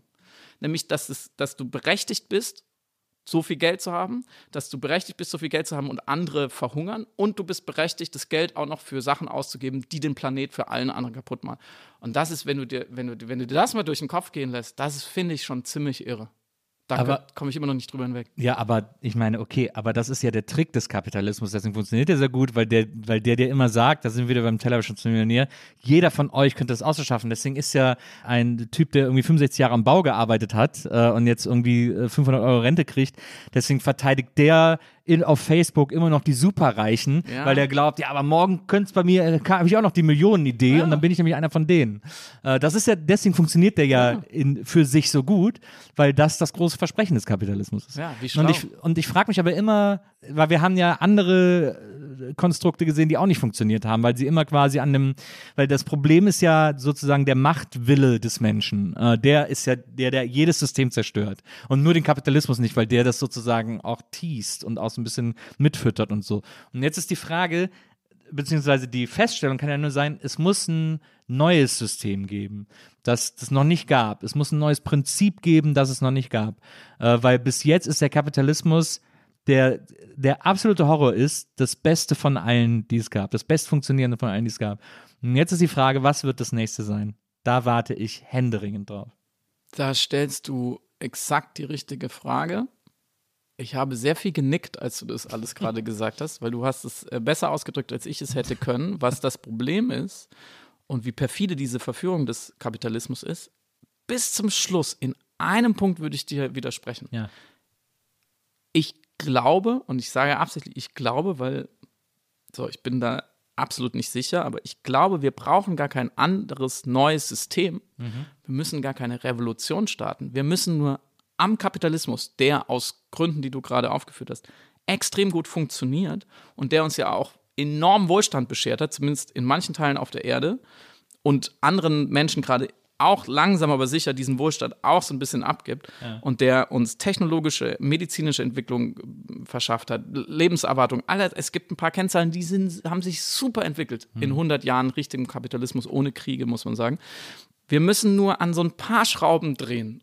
Und ich glaube nämlich, da sind wir an dem entscheidenden Punkt. Ich glaube nämlich, das ist so tief in uns drin und so viele Leute haben auch davon profitiert und so viele Leute haben Lust auf Philipp Plein Totenkopf-T-Shirts oder auch ist nur, eigentlich das Problem. auch nur zu viele Hanutas, was vielleicht Philipp Plein Totenkopf-T-Shirts so äh, auf eine andere Art sind, also auf Sachen, die eigentlich nicht sein müssen, aber die es halt nun mal gibt. Und wenn du dem Menschen einmal was gegeben hast, ihm es dann wieder wegzunehmen, Ja. Brutal schwierig. Ja, würde ich auch nicht wollen. Wenn ich König von Deutschland wäre, ich würde niemals sagen, hey, ihr dürft nicht mehr fliegen. Was für ein Quatsch. Reisen ist total geil. Es bildet die Menschen. Es, es, äh, du kommst in eine Erholung, die du sonst nie hast. Alle sollen bitte reisen. Ja. Aber nicht dabei, den Planeten zu zerstören. Und deswegen müssen wir, glaube ich, an ein paar Stellschrauben drehen, dass wir, dass wir nicht so schädlich wirtschaften und dass vor allem das nicht so schädlich wirtschaften gegenüber dem schädlich wirtschaften lukrativer ist, dass man damit Geld verdienen kann. Wir müssen es wirklich schaffen, auf eine Art einen grünen Kapitalismus zu Also installieren. ein Kapitalismus-Hack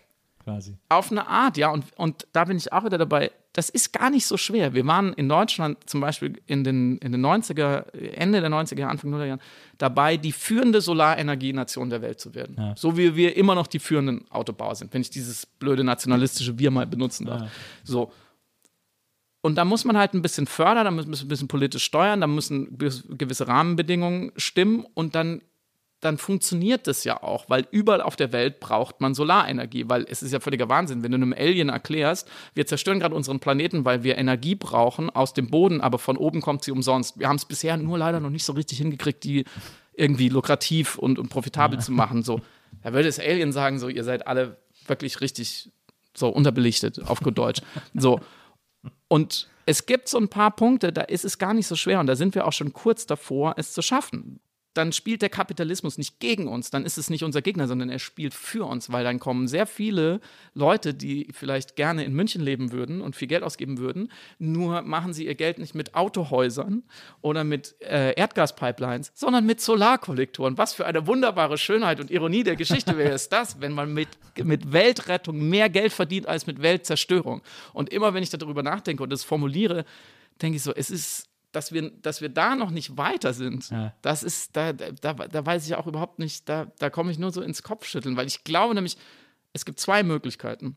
Da höre ich auch irgendwann auf mit dem Thema, Entschuldigung, aber in, in 100 oder 100 oder 150 Jahren oder 200 Jahren, nehmt euch eine Zeitspanne, wo die Kacke am Dampfen ist oder auch nicht, da gibt es entweder Menschen, die schauen zurück auf unsere Zeit jetzt und sie sagen, diese verrückten Hunde damals, dass die so lange gebraucht haben für diese einfachen Dinge, Ja.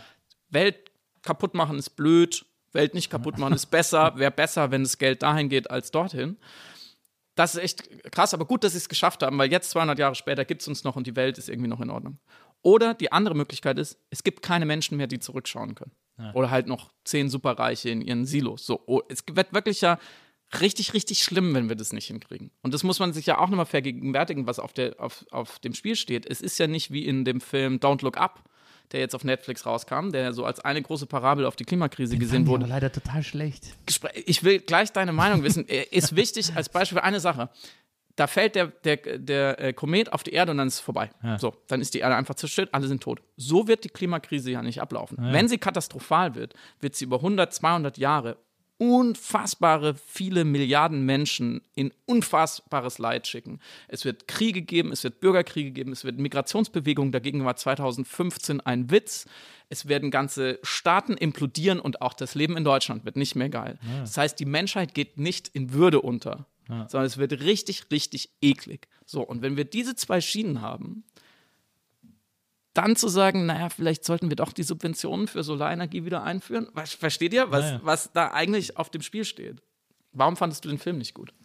Ich fand den so flach, ich fand das alles so platt, äh, auf so eine unangenehme Art. Also fand es irgendwie so platt erzählt. Das, äh, also es ist, es ist aber ein Problem tatsächlich, dass mir äh, relativ oft mit so Satiren, mit so ausgewiesenen Satiren äh, als Film pass äh, passiert, weil die natürlich auch sozusagen im Prozess des Schreibens und gedreht werden und veröffentlicht werdens immer dann schon dated sein müssen, wenn sie, wenn sie rauskommen und immer von der Realität schon wieder viel absurder eingeholt wurden, äh, weil ich meine, es gibt, es gibt nichts Absurderes als Trump und seine ganze Politik und die Leute, die mit ihm die Politik gemacht haben. Äh, das kann halt so eine Satire auch nicht so richtig einholen oder einfangen oder so. Und das hat mich, das hat mich auch so diese, ich fand die Gags irgendwie am Schluss, als Jonah Hill dann da noch mit irgendwie ein Instagram-Foto macht und so, das fand ich alles so, oh, come on, Leute, das ist irgendwie, das ist so Boomer-Satire. Da, haben so- da haben so meine Eltern, da lachen die so drüber, wenn das irgendwie so Dieter Nur erzählt irgendwie, aber Boah, das jetzt, ist doch, oh, jetzt, jetzt, jetzt, oh, oh, oh. Er hat den Namen, er hat den Namen gesagt. Wenzel, Wenzel, mach das Mikrofon aus. Oh Gott, oh Gott, sag ihn nicht nochmal, sonst macht's Puff und der materialisiert sich hier auf der Couch. so, ich fand so ein Humor war das irgendwie. Aber Das ich fand fand, ich finde den Film auch mega flach und ich habe überlegt, ob es an den Charakteren lag. Also, weil ich fand, dass die, da hat halt kein Charakter wirklich Tiefe gehabt. Naja. Oder ich irgendwie auch Widersprüche oder so. Also auch wirklich. nicht den Also- DiCaprio-Charakter. Ich fand die alle doof irgendwie. Ich, ich stimme euch in allem eigentlich zu. Ähm, Wie, was meinst du, wie viele Prozent deiner HörerInnen haben diesen Film gesehen? So ganz viele Leute. Den haben ja, ich habe das Gefühl, den hat fast jeder gesehen. Hat Also fast ich glaube, jeder der Netflix hat, hat den gesehen. So etwa. Und ich muss sagen, ich bin, also Disclaimer, ich bin so ein bisschen befangen, weil ich mit Samira El Uasil, mit der ich das wunderbare Buch geschrieben habe, Erzählende Affen, Ja. ich, sie hat gesagt, ich soll Werbung machen. Das habe ich jetzt Na, einmal gesagt. gut. Erzählende Affen. Und weil wir dieses Buch geschrieben haben, in dem es um äh, Geschichten geht und darum, wie wichtig Geschichten für die Menschheit sind, von wirklich der Steinzeit bis heute, von den ersten religiösen Mythen bis zu Hollywood. Deswegen wurden wir von der Deutschen Filmakademie gefragt, ob wir Adam McKay, also den Macher von Don't Look Up, äh, Autor und Regisseur, ähm, interviewen wollen. Das war ist zehn Tage her.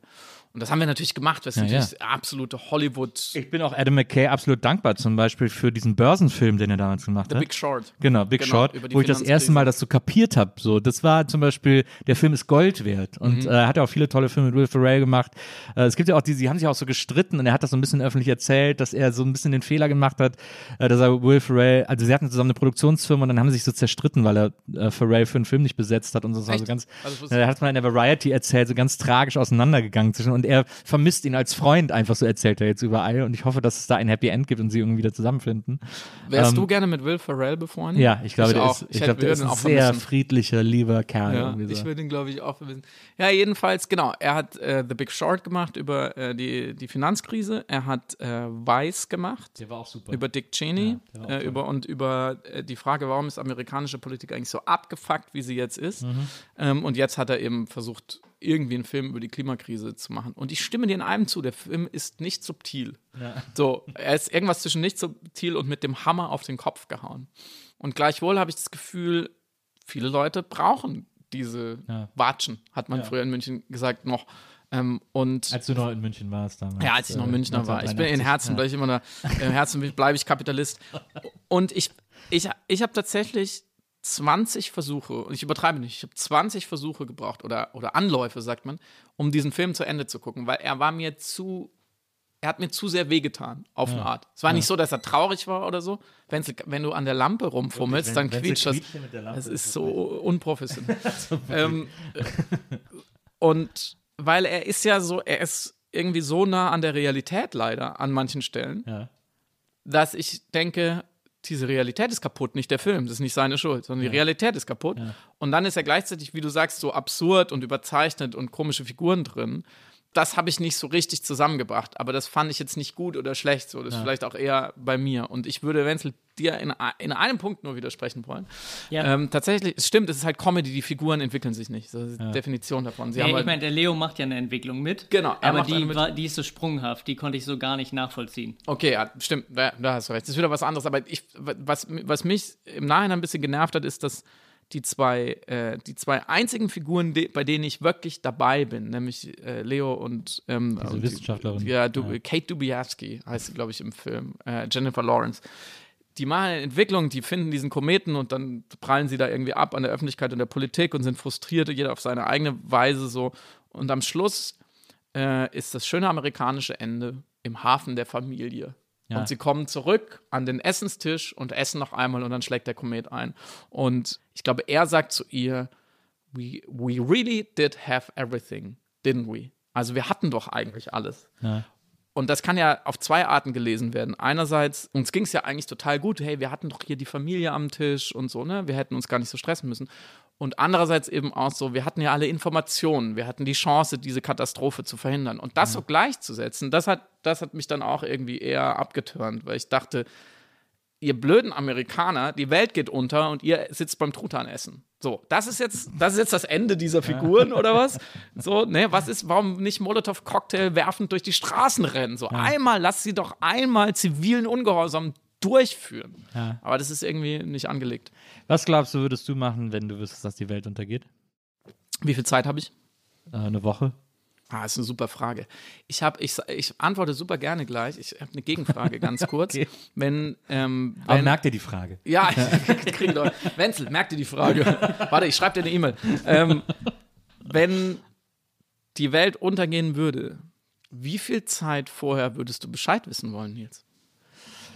Ähm, Zwischen einer Sekunde und einem Jahr. Naja, ich verstehe. Mm, Das ist eine gute Frage. Ich finde, die ähm, viele Leute stellen einem dir über den Tod. Da würde ich sagen, ich will es gar nicht wissen. Äh, ich will eigentlich nicht wissen, wann ich sterbe. Und eigentlich Echt, ist- wenn ich dir jetzt sagen würde, ich kannte das Datum und die Stunde deines Todes. auf keinen Fall wissen wollen.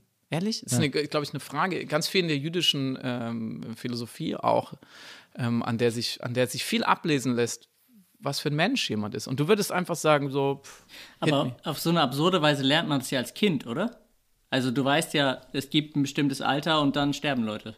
Als Kind, finde ich, hat man das Alter so krass relativ. Für mich war als Kind 30 alt. Also so, Oh da ja, ich das ist aber auch boah, alt. Das ist schon richtig. Wie alt bist du, Wenzel? 34. Siehst aber aus wie 30. Ich glaube ja, du bist ein 34-Jähriger gefangen im Körper eines 30-Jährigen. Das ist mein Verdacht. Okay, also du würdest es. Also, aber, aber interessanterweise finde ich es beim Weltuntergang nochmal anders. Also so ein vorhersehbares Ereignis, wo sowieso, wo für alle sozusagen Mhm. Feierabend ist.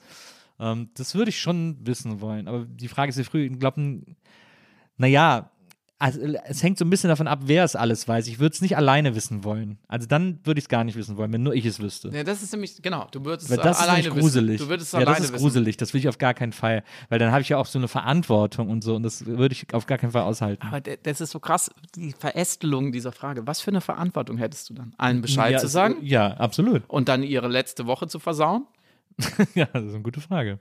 Das ist nämlich so interessant. Würdest du diese Last des Wissens auf deinen Schultern tragen? Ja.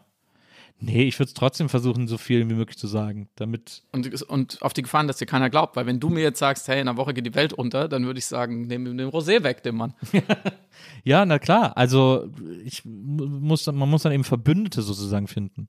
Aber es ist ja, es ist. Würde es, dir deine Frau, Entschuldigung, du kannst sagen, Ja. wenn es zu viele Nachfragen Nee, sind, alles und wir gut. abkommen, würde dir deine Frau das glauben? Ja. Wenn du wirklich sagst, Schatz, wirklich, Mhm. das ist krass. Ich beneide dich. Naja, also Aber mit welchem Grund? Also würde die Welt untergehen? Jetzt sowas wie ein Komet? Ja, oder? lass ein Komet sein. Und du sagst, es hat noch keiner gemerkt, der ist so schnell unterwegs, aber Ja. ich weiß es. Ja. Naja, ich würde schon versuchen, alle Outlets zu nutzen, um das irgendwie der Welt mitzuteilen. Auf die Gefahr hin, dass dich die allermeisten Rezipientinnen für völlig verrückt halten. Klar. Aber ich würde es nicht aushalten, das alleine zu wissen. Das Aber würdest du es würdest du's versuchen auszusenden, weil du es nicht aushältst oder weil du die Leute warnen willst, in welcher Mischung? Nee, weil ich es nicht aushalte. Das ist sehr ehrlich. Ich würde es nicht aushalten. Ich würde ich würd auch hier zum Ortsverband der SPD Pankow gehen und zu versuchen. Weiß nicht, ob Kevin Politik Kühnert da äh, gerade verfügbar wäre. Aber das ist, das ist wirklich spannend, weil ich glaube, ich würde, und ich finde deinen Weg besser tatsächlich, ich würde sagen, das behalte ich für mich selber. Aber das kann man doch gar nicht aushalten. Ein Welt, ein Welt im besten Sinne erschütterndes Ereignis zu wissen, ohne das mit irgendjemandem zu teilen, ohne das der Welt zu sagen. Das würde ich nicht aushalten. Ich, vielleicht weiß ich es schon und sag's euch jetzt gerade nicht. Glaube ich nicht. Sonst wäre ich nicht hier, ehrlich gesagt. Ganz ehrlich, ich bin ganz ehrlich. Aber wenn, wenn sie heute Nacht Obwohl doch, vielleicht bist du deswegen hier, nachdem ich diese Einladungsmail bekommen habe. gesagt, jetzt ist auch schon wurscht. Morgen geht die Welt unter. Das will ich noch klären. Das wird nie jemand hören, deswegen rede ich so viel über die Klimakrise, weil es sowieso egal. Ja, ich finde, da steckt so viel drin. Also, Entschuldigung, zurück zu deiner Frage. Was würde ich die letzte Woche machen? In keiner Hierarchie, sonst kann man mir einen Strick draus drehen. Ich würde mich natürlich, und das wissen aber alle, alle wissen, in einer Woche geht die Welt unter, Ja. oder? Ja, ja, genau. Okay. Und alle, gehen wir davon aus, alle bleiben halbwegs ruhig. Und es, gibt, es kommt jetzt nicht zu spontanen Orgien auf der Schönhauser Allee oder Würde so. ich aber von ausgehen. Bei einer eben, Woche, Ja, eben, weil bei einer Woche, Ja. glaube ich, ist es wohl ganz schön weird, was Ja. da los ist, weil die Leute können noch eine Woche ihren härtesten Fetisch ausüben. absolut. So, also ich würde mich auf jeden Fall ähm, von meinen Eltern und, und Freunden verabschieden und mich bei ihnen bedanken, weil das war schon ziemlich gut bis hierhin.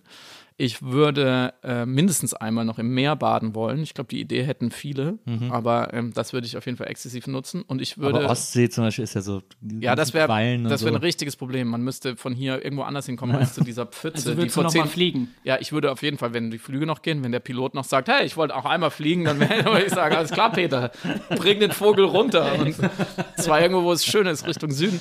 Ähm, ja, tatsächlich würde ich nicht in dieser aufgetauten Pfütze äh, im Norden Berlins irgendwie schwimmen wollen. Das ist kein, kein Meer.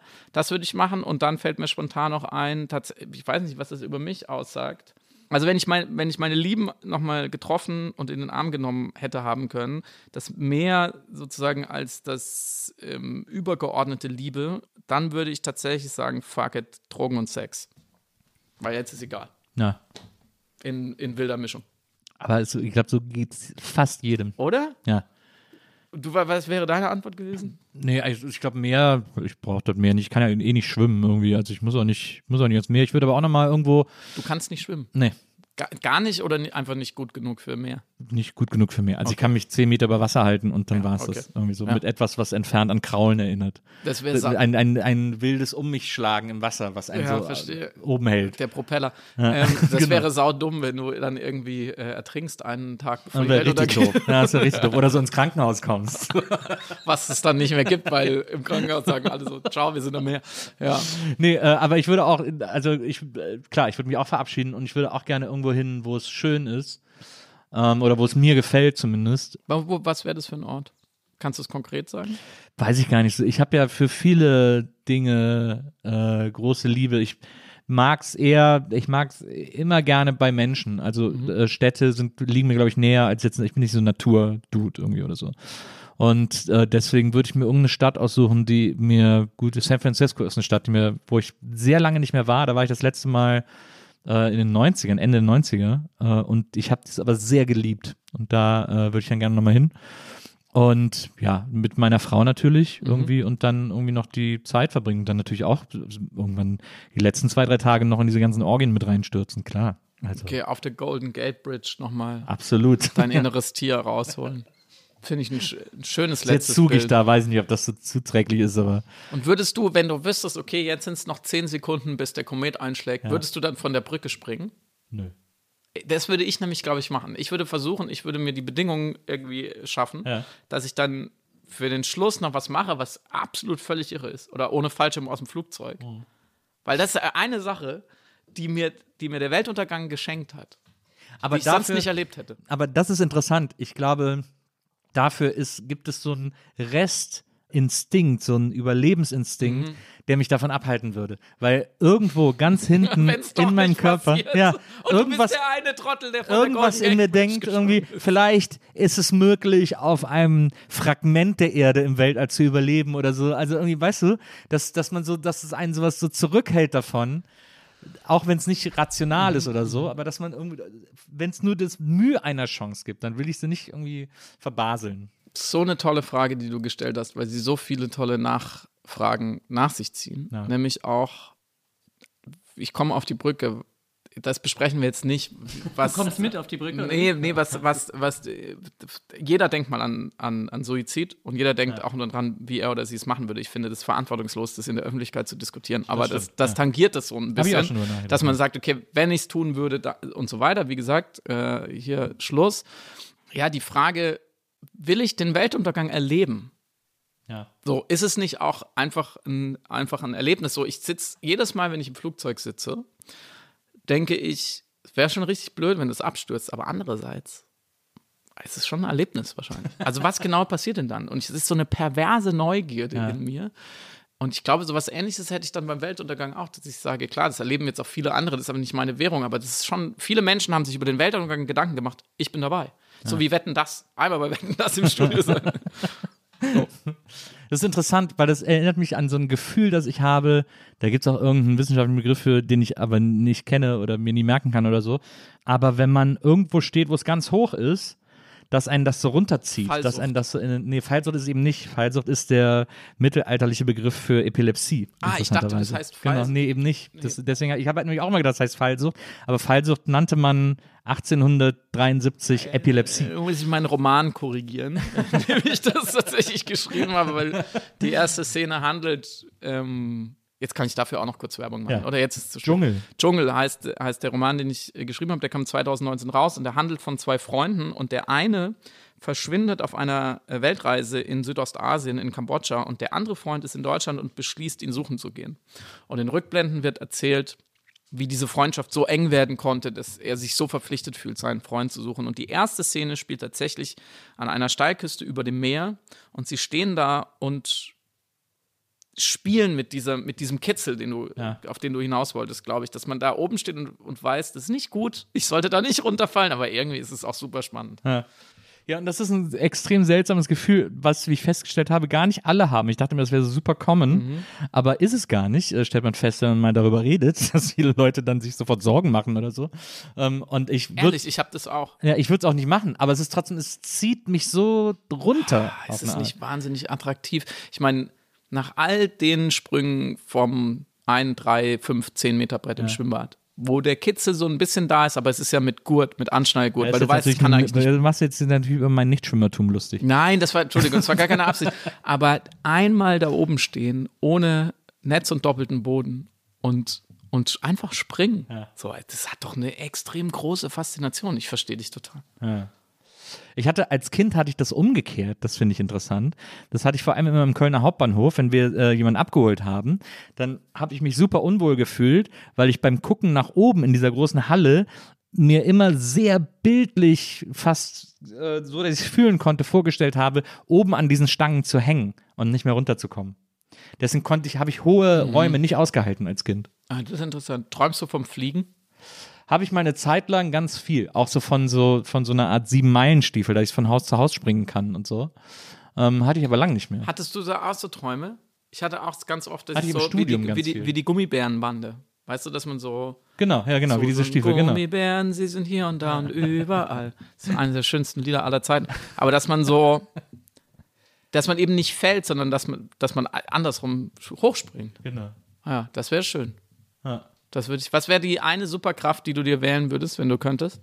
Unsichtbar sein oder so springen können oder, ta oder tauchen unter Wasser ohne Ja, Luft. oder Gedanken lesen. Oder Gedanken lesen.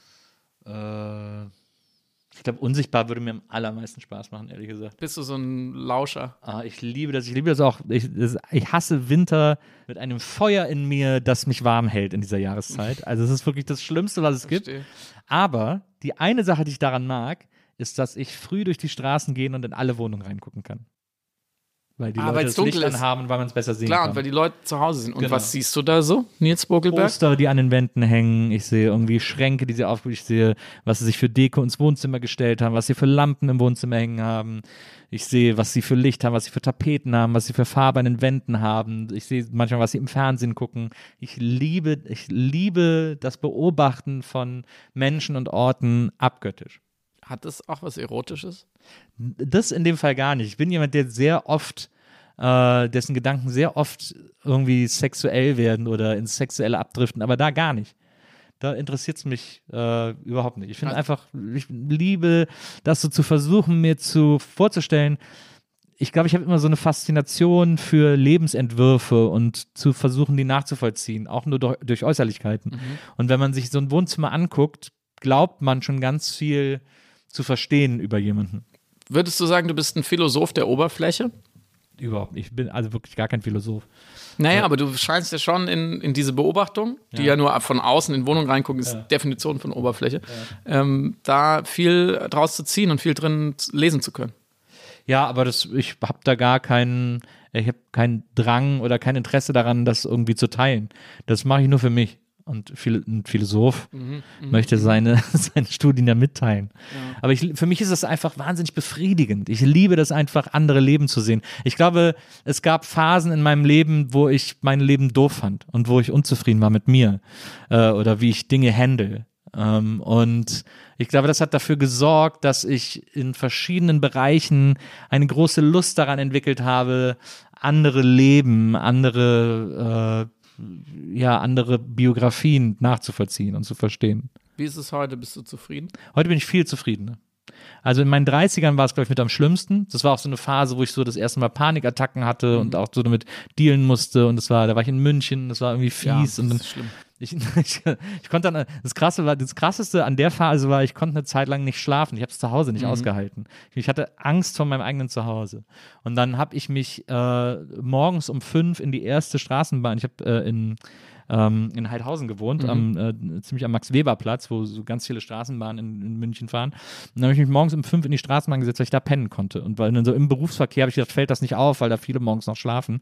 Und bin dann einfach drei Runden mit der Straßenbahn gefahren, bin einfach drin sitzen geblieben und habe da gepennt. Fast wie ein Anfang wie bei ähm, Fight Club. Da kann er auch nicht schlafen. Stimmt, der kann- Und aber bei so ihm geht ist die ganze Geschichte los. Aber bei ihm ist es nicht so panikgetrieben irgendwie. Bei ihm ist es irgendwie, wirkt so fatalistisch. Stimmt, das ist einfach. er kann nicht schlafen, weil er die Welt scheiße findet oder irgendwie so ist. Ja, er ist ja tatsächlich auch Sachverständiger für Unfälle und muss dann so Unfallautos anschauen. Das ist natürlich auch ähm, nicht so schön. Na. Aber würdest du sagen, du bist heute zufrieden oder glücklich? Ich bin auf jeden Fall glücklich. Ähm, Was macht dich glücklich? also ich muss sagen, dass mich tatsächlich diese Beziehung mit äh, Maria extrem glücklich gemacht hat. Also auf eine Art, wie ich äh, A, nicht dachte, dass mich eine Beziehung glücklich machen kann und äh, wie ich es auch für mich nicht mehr erwartet hätte. Es ist so, es klingt jetzt, es klingt so bescheuert, das zu sagen, mit, ich bin jetzt Mitte Gar nicht. 40, aber ich war, ich war in so einem Ort mit äh, Ende 30, wo ich gedacht habe, so im Grunde genommen, was so die großen Ereignisse des Lebens betrifft, war es das jetzt. Also dann denkt man irgendwie, so, du wirst jetzt 40 und meine Güte, was soll jetzt noch groß passieren? Du ziehst jetzt deinen Schuh durch bis zum geht nicht mehr und dann war es das irgendwie so.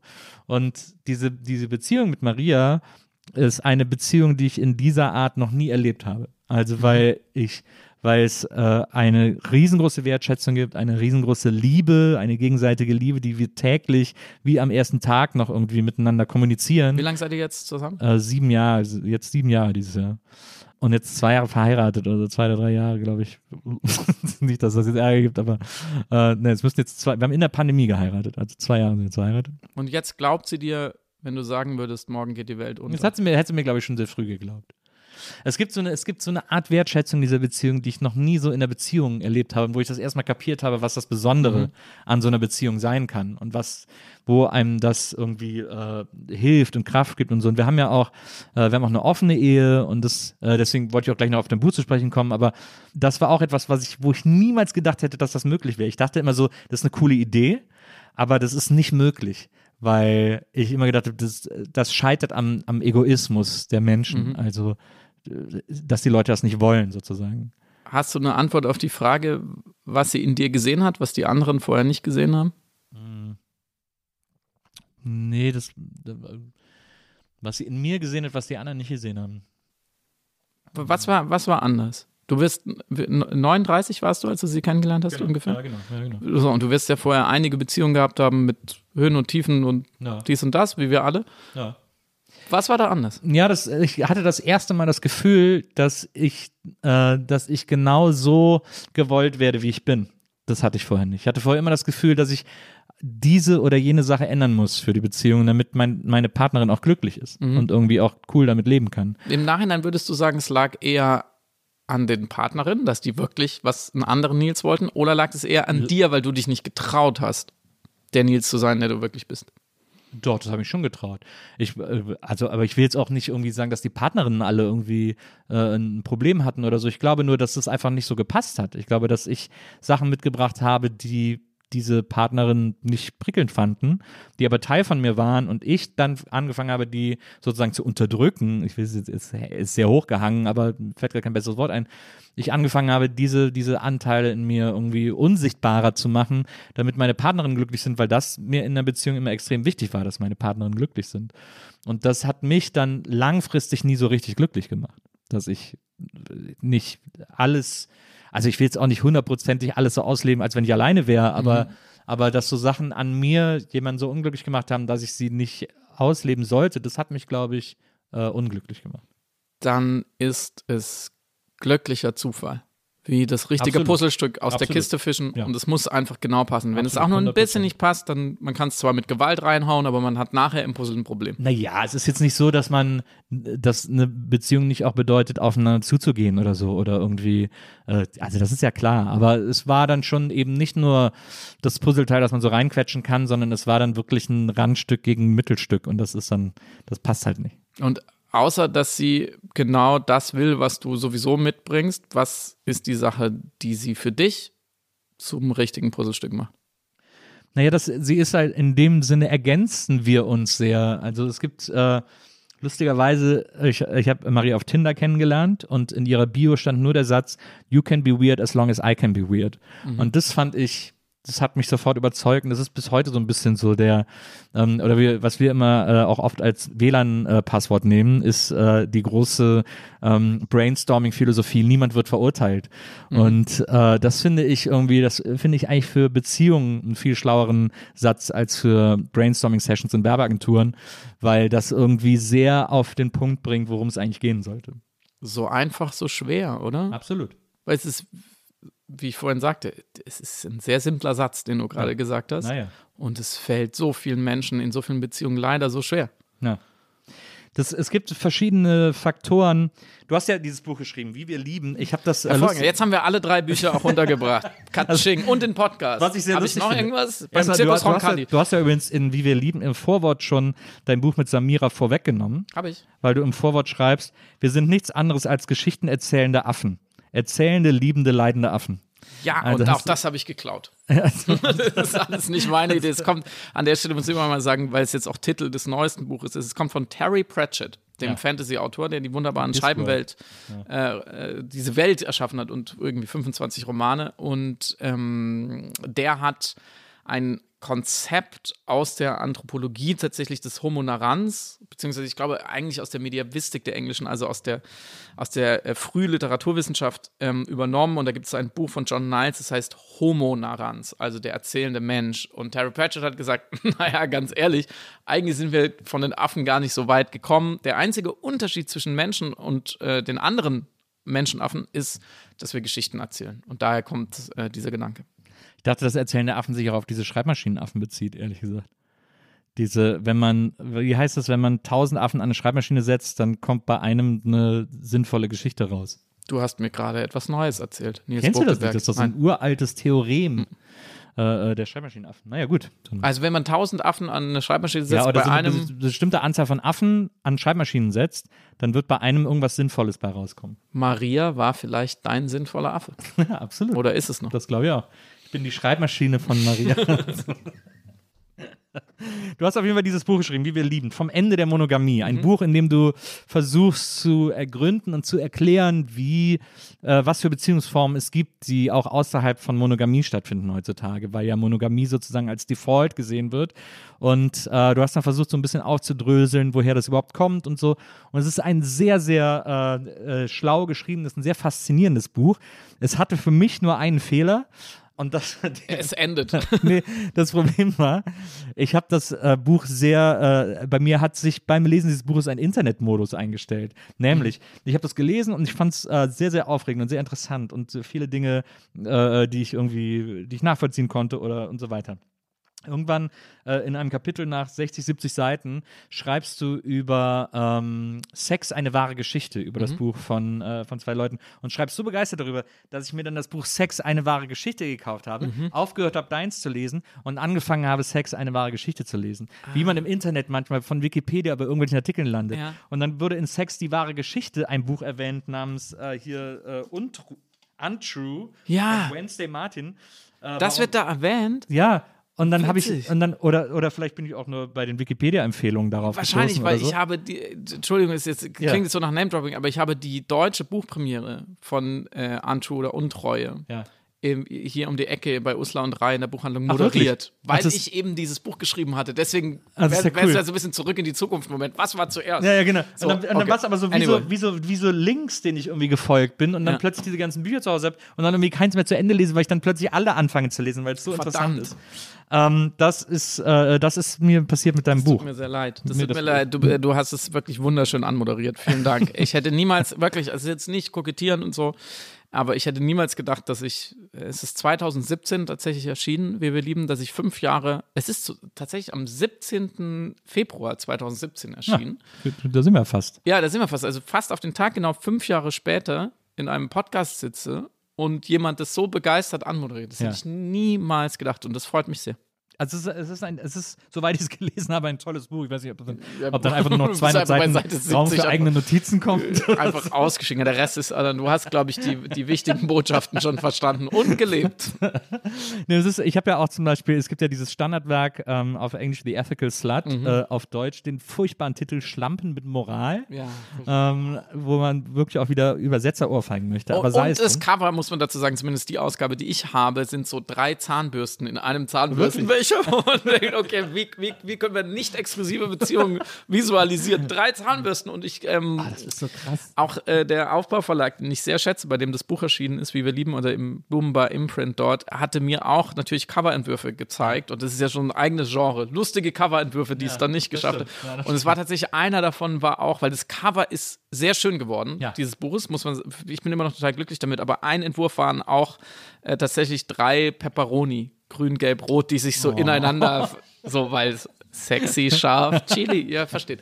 Du hast auch auf, äh, auf deiner Seite über das Cover von Wie wir lieben geschrieben, dass du es so schön findest, weil es sich an das Cover von äh, Blood Sugar Sex Magic erinnert, äh, dem Red Hot Chili Peppers Album. Das vielleicht beste Album der 90er Jahre. Es ist Würde ich als Also- alter Bombenkunde sagen. Also was wir auf jeden Fall an dieser Stelle sagen können, ist, es ist das beste Album der Red Hot Chili Peppers. Mit Abstand.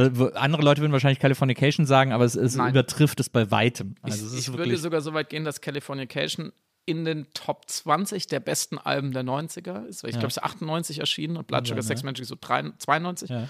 Aber Blood Sugar Sex Magic ist so nochmal auf einem anderen Planeten Ja. als California. Findest du auch? absolut. Also Californication ist wahrscheinlich sogar eher das drittbeste Chili Peppers Album, weil ich würde Und es ist dazwischen immer noch in den Top 20. Weil ich würde der 90er. dazwischen noch Mother's Milk äh, äh, packen, was ja sozusagen die Vorhut zu Blood Sugar Sex Magic war und so gezeigt hat, wozu die Chili Peppers mal imstande sein werden. Absolut, es war eigentlich eine, eine, eine, so, eine, so, eine, so das Vorglühen. Genau. Und äh, es war ja auch schon der Gitarrist von Chains Addiction bei Mhm. Mother's Milk. Wie, wie heißt er?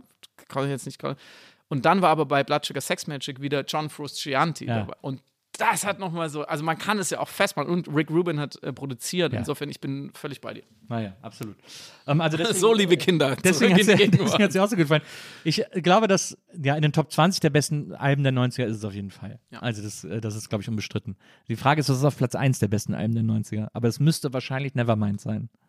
Ich finde Nevermind auch, wobei, dann kommen wir jetzt in die Nevermind in Utero-Diskussion. Bist du, hörst du Weezer? Wenig. Bist du einer von den Leuten, der sagt, nach den ersten beiden Alben kam nichts mehr? Oder ist, Nee, seit ich nicht mehr kiffe, keinen? Bock mehr. So. Okay. I got my hashpipe.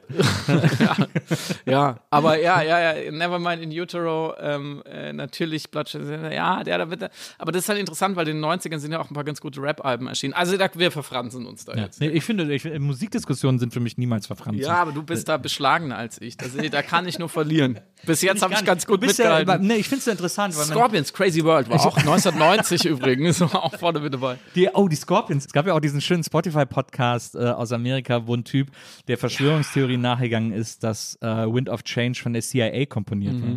Der hieß auch Wind of Change, der Mhm. Ja, Podcast. fantastischer Podcast, Äh, große sehr witzig, sehr hörenswert. Vor allem so die ersten Folgen, weil ihm das ein Kumpel erzählt hat, der, der wiederum Kumpel hat, der irgendwie für CIA mal gearbeitet hat oder so. Und dann haben sie ihn angerufen live in dem Podcast. Also man hört es auch nicht so richtig, aber sie erzählen es dann nach. Dann haben sie ihn angerufen in dem Podcast und gesagt, ja, wir wollten, wir haben uns überlegt, wir machen einen Podcast über diese Wind of Change Sache. Was kannst du uns darüber sagen? Und der Typ gesagt, seid ihr bescheuert? Das sollte keiner wissen. Und hat dann äh, das Gespräch abgewürgt. Das ist, äh, das fand ich Wir sehr, spoilern es jetzt nicht, aber man kann es sich auf jeden Fall Ja. sehr gut anhören. Das ist ein sehr, sehr guter Podcast. Aber du bist ja quasi, finde ich, du bist ja die graue Eminenz des deutschen Podcastwesens. Muss man ja wirklich sagen. Also du bist eigentlich der Ralf Siegel Ja. der deutschen podcast So fühle ich mich auch manchmal. Überall, was erfolgreich ist, hat er irgendwie den kleinen Finger drin. Das ist Wahnsinn. Bist Aber, aber, zum, aber zum Deutschen Podcastpreis trete ich dann trotzdem mit äh, Sanremo an. ja, genau, um den anderen auch eine Chance zu lassen. Aber ähm, ich weiß gerade nicht, was mich mehr interessiert, dein Sexualleben oder dein professionelles Leben. Muss Du, wir, haben, kurz wir haben für beides Zeit. Wir haben für beides Zeit. Also dann bleiben wir kurz da und gehen dann wieder zurück zum Sexualleben auf jeden Fall. Jetzt, wo du diesen Gesprächspodcast hast, Ja. in dem wir jetzt gerade beide sitzen, ist das, für, hat sich das jetzt eingelöst, deine Erwartung? Bist du jetzt, ist das das Nonplusultra? Einfach Leute, die dich interessieren, einzuladen, mit denen zu reden, Wein zu trinken und das war's? Also erstmal war diesen Gesprächspodcast zu machen so ein bisschen so ein No-Brainer, möchte ich sagen, weil ich habe für, äh, ich habe ja diesen, diesen anderen Podcast gemacht, auch so ein Interview-Podcast Songpoeten für Sony, wo wir ganz viele mit Sony-Acts, auch mit Acts von anderen Plattenfirmen, aber eben mit so deutschsprachigen S- Liedermachern irgendwie Interviews geführt haben.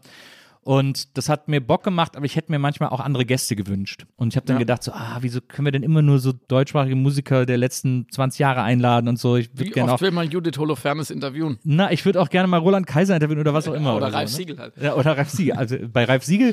Oder ich Klaus weiß ja- Meine. Oder mit, Gerhard mit Schröder. Ich, mit wem habe ich, Wenzel, mit wem habe ich hier über Ralf Siegel gesprochen? Das war, glaube ich, mit, äh, mit Thomas Hermanns, ne? Mit dem habe ich, glaube ich, ganz viel über Ralf Siegel gesprochen. Ah, wegen dem ESC? Wegen des ESCs? Nee. Wegen ESC und weil Ralf Siegel ja mal ein, Inter äh, ein Interview, ein Musical geschrieben hat, Mhm. das äh, bis heute unaufgeführt ist. Weil er es nie geschafft hat, das zu produzieren. Blödes. Genau, und das hat Thomas Hermanns nämlich dann erzählt, dass er das mal gehört hat. Und das Musical handelt so von so einem, von einem weinenden Clown. Okay, jetzt driften wir ab. Jetzt wir Und das finde ich, also how Ralf Siegel can it get? Ist es, das, ich meine, was soll er für ein anderes Musical schreiben als eins über einen Clown, der auch mal weint? Das finde ich so sagenhaft toll. wahr. Als, ich Ähm, mal, als ich noch Visa gehört habe, habe ich den Anfängerfehler gemacht und habe nach dem ersten Haschkeks, den ich gefuttert habe, gedacht, nach einer halben Stunde, der wirkt nicht. Wir waren auf Klassenfahrt in Essen beim Starlight Express und deswegen Mhm. Oh, habe ich, bevor es Bochum. losging, den ja, Bochum. Bochum. Express Bochum. Genau, Bochum, Entschuldigung. Das ist der Kenner. Entschuldigung. Ich fange nochmal an. Ähm, und ähm, ist da ein Foto von Titus Schade auf dem Tisch eigentlich? Nee. Nee, okay, das sieht. Okay, egal. Auf jeden Fall habe ich dann natürlich den zweiten Haschkeks auch noch gegessen und als Elektra dann endlich reinfuhr auf ihren heißen Rollen, bin ich natürlich komplett eskaliert Ja. vor Freude und wurde dann auch in, glaube ich, in der Pause aus dem Raum entfernt. Wirklich? Ja. So was meine, da endet meine Musical-Erfahrung. Ja, das stimmt nicht ganz. Und das ist gu- gut, dass du das Foto angesprochen hast. Denn äh, äh, wir stellen unseren Gästen ja immer Fotos hin von Leuten, die sie inspiriert haben oder die sie irgendwie äh, äh, interessiert haben oder so. Und da haben wir bei dir lange überlegt. Es gäbe natürlich Leute, Meine es gäbe Güte. so Easy Go-Tos wie Jay-Z oder so. Aber Darf wir ich haben das Foto dir, kurz besch beschreiben, bevor Ja. du sagst, wer es Ja. ist? Nur um ein bisschen Spannung aufzubauen. Bild ab. Da ist ein Mann drauf, den ich, ich sag's jetzt gleich, nicht auf Anhieb erkenne. Es ist nicht mein Vater, oder? Weil ich kenne meinen Vater. Nee, ist nicht dein Vater. ähm, er hat tatsächlich so Sandalen an, aber so Trekking-Sandalen, nicht so Birkenstock, sondern so Trekking-Sandalen, die oben am Knöchel noch so eine Schnalle haben, damit man auch richtig gut den Machu Picchu hochkommt. Schatz, wir sind nicht um 4 Uhr aufgestanden, um jetzt zu trödeln. Mm, Und dann hat er so eine Cargo, so eine ausgebeulte Cargo-Hose an, ein, ich würde sagen Hawaii-Hemd, was mich für ihn einnimmt, denn Hawaii-Hemden sind seit äh, der Romeo und Julia, dem Remake mit Le- Leonardo DiCaprio, wieder in. Seit und Magnum schon. und seit seit- Magnum niemals out gewesen. Stimmt, ja, aber das ist jetzt das erste und letzte Mal in diesem Podcast, dass ich sage, da zeigt sich die sechs Jahre Altersdiskrepanz zwischen dir und mir. Ähm, und ein dunkelblaues Sakko und dann hat er, hat er so ein, eigentlich hat er fast einen Fokuhila. Er hat vorne kurze Haare und hinten lange Haare Ja. und eine Niklas Luhmann-artige Brille und einen Bart. Ja. What the fuck? Der Mann, den du gerade beschrieben hast, der auf diesem Foto ist, den wir dir extra hingestellt haben, Oh, jetzt blamier ich mich, weil ich ist niemand Geringeres als Lars von Trier.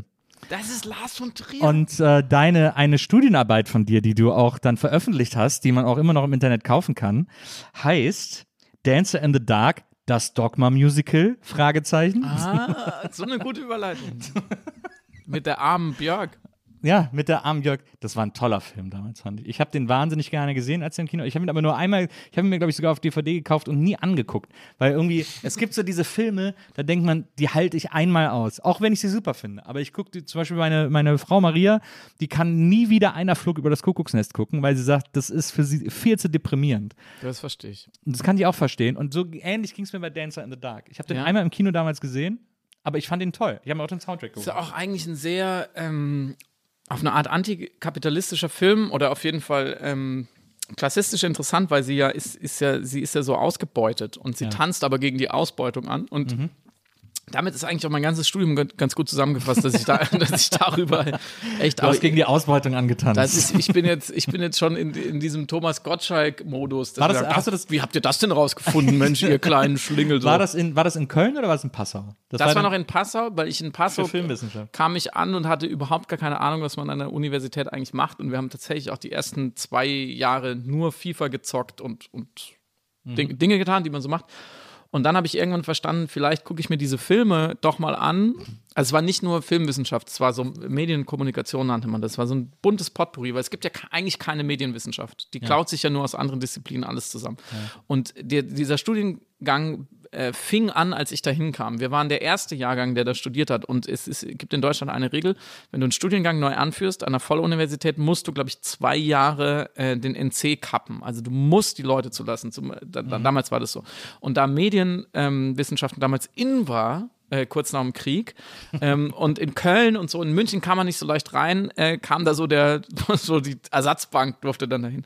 Und das Gute war aber, weil es, es gab kein Curriculum, es war so alles bisschen abenteuerlich. Fake it till you make it. Genau, deswegen konnte man einfach irgendwo reinlaufen und sagen, hallo, kann ich bitte einen Schein machen? Und dann lief es. Und ich bin in die Filmwissenschaft viel reingelaufen und habe gesagt, kann ich bitte einen Schein machen? Bei den LiteraturwissenschaftlerInnen, die natürlich, wie ein Professor mal sagte, ein ganz anderes Klientel als sie sind, weil die haben ganz andere Abiturschnitte gemacht. Naja, jedenfalls so kam ich dann zu Lars von Trier, ja. Aber die Frage ist, was, weil ich hatte gedacht, wir können ein bisschen Studienarbeiten vergleichen, weil ich war nämlich ein Riesenfan von Medienwissenschaften an der HFF.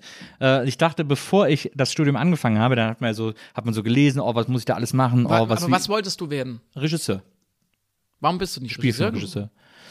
Ich, das Studium hat mich irgendwann im äh, Hauptstudium genervt. Ich habe das Grundstudium gemacht, vier Semester und dann so fünftes, sechstes Semester und dann fand ich es irgendwann, weil das Witzige war, im, im Grundstudium wird man mega an die Hand genommen und da wird auch sehr darauf geachtet, dass alle zusammenarbeiten und man sich gegenseitig supportet. Also die Produktionsstudenten kriegen Budgets für die Filme der Regiestudenten und der Dokustudenten und so weiter und so fort.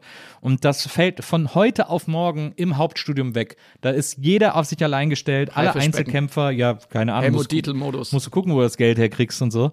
Und das hat mich irgendwie abgefuckt. Plus, dass ich zu der Zeit diese München-Berlin-Diskrepanz hatte und es in Berlin einfach interessanter fand. Und dann bin ich einfach irgendwann zu Recht. gegangen. Es ist super schade, wenn du das erzählst, weil ich glaube, du wärst ein guter Regisseur geworden und ich glaube, dass der Autoren, der die Autorenfilmerin, also der, die selber wirklich seine Filme selber schreibt und dann umsetzt, ist mit der beste Beruf der Welt. Ich habe das auch ehrlich gesagt noch gar nicht aufgegeben. Also ich finde jetzt so gerade durch Podcasts als Medium, wo ich irgendwie auch viele Sachen nur schreiben durfte, also auch dokumentarisch von Faking Hitler äh, bis jetzt irgendwelche Fiction-Sachen oder so. Ich habe jetzt gerade so eine Podcast-Fiction-Serie fertig geschrieben.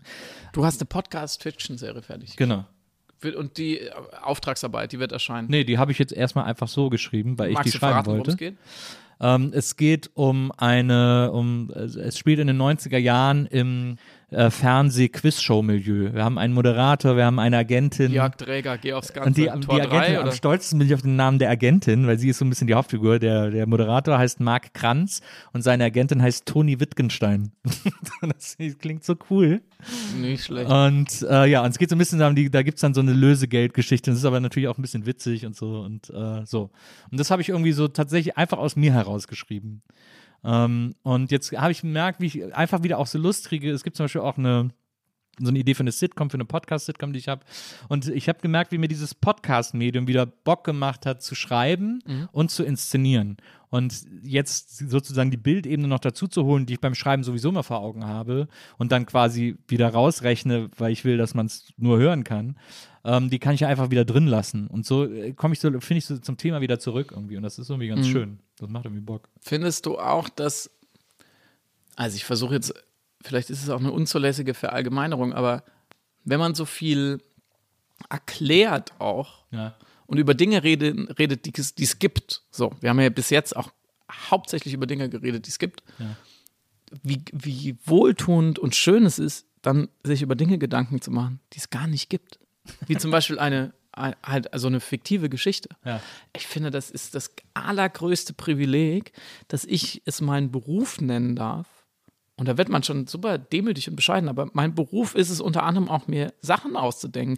Wie so ein Kind mit fünf, was so zu Hause war und Playmobil gespielt hat und dann kommt so eine Firma und sagt, hey, du spielst richtig gut Playmobil, hier sind 1000 Euro, das ist jetzt dein Beruf. Es ist bezahltes Playmobil-Spielen. Das ist doch das Schönste, was man sich als Erwachsener überhaupt noch vorstellen kann, oder? Das stimmt. Ja, das stimmt. Wobei ich auch oft darüber nachdenke, ähm, wie ich es schaffen kann, nochmal diese un Vorsicht vorbehaftete Kreativität, die ich als Kind und auch als Jugendlicher noch hatte, wieder anzuzapfen und da diese Schere im Kopf irgendwie, die ich Ja. heute habe, rauszukriegen.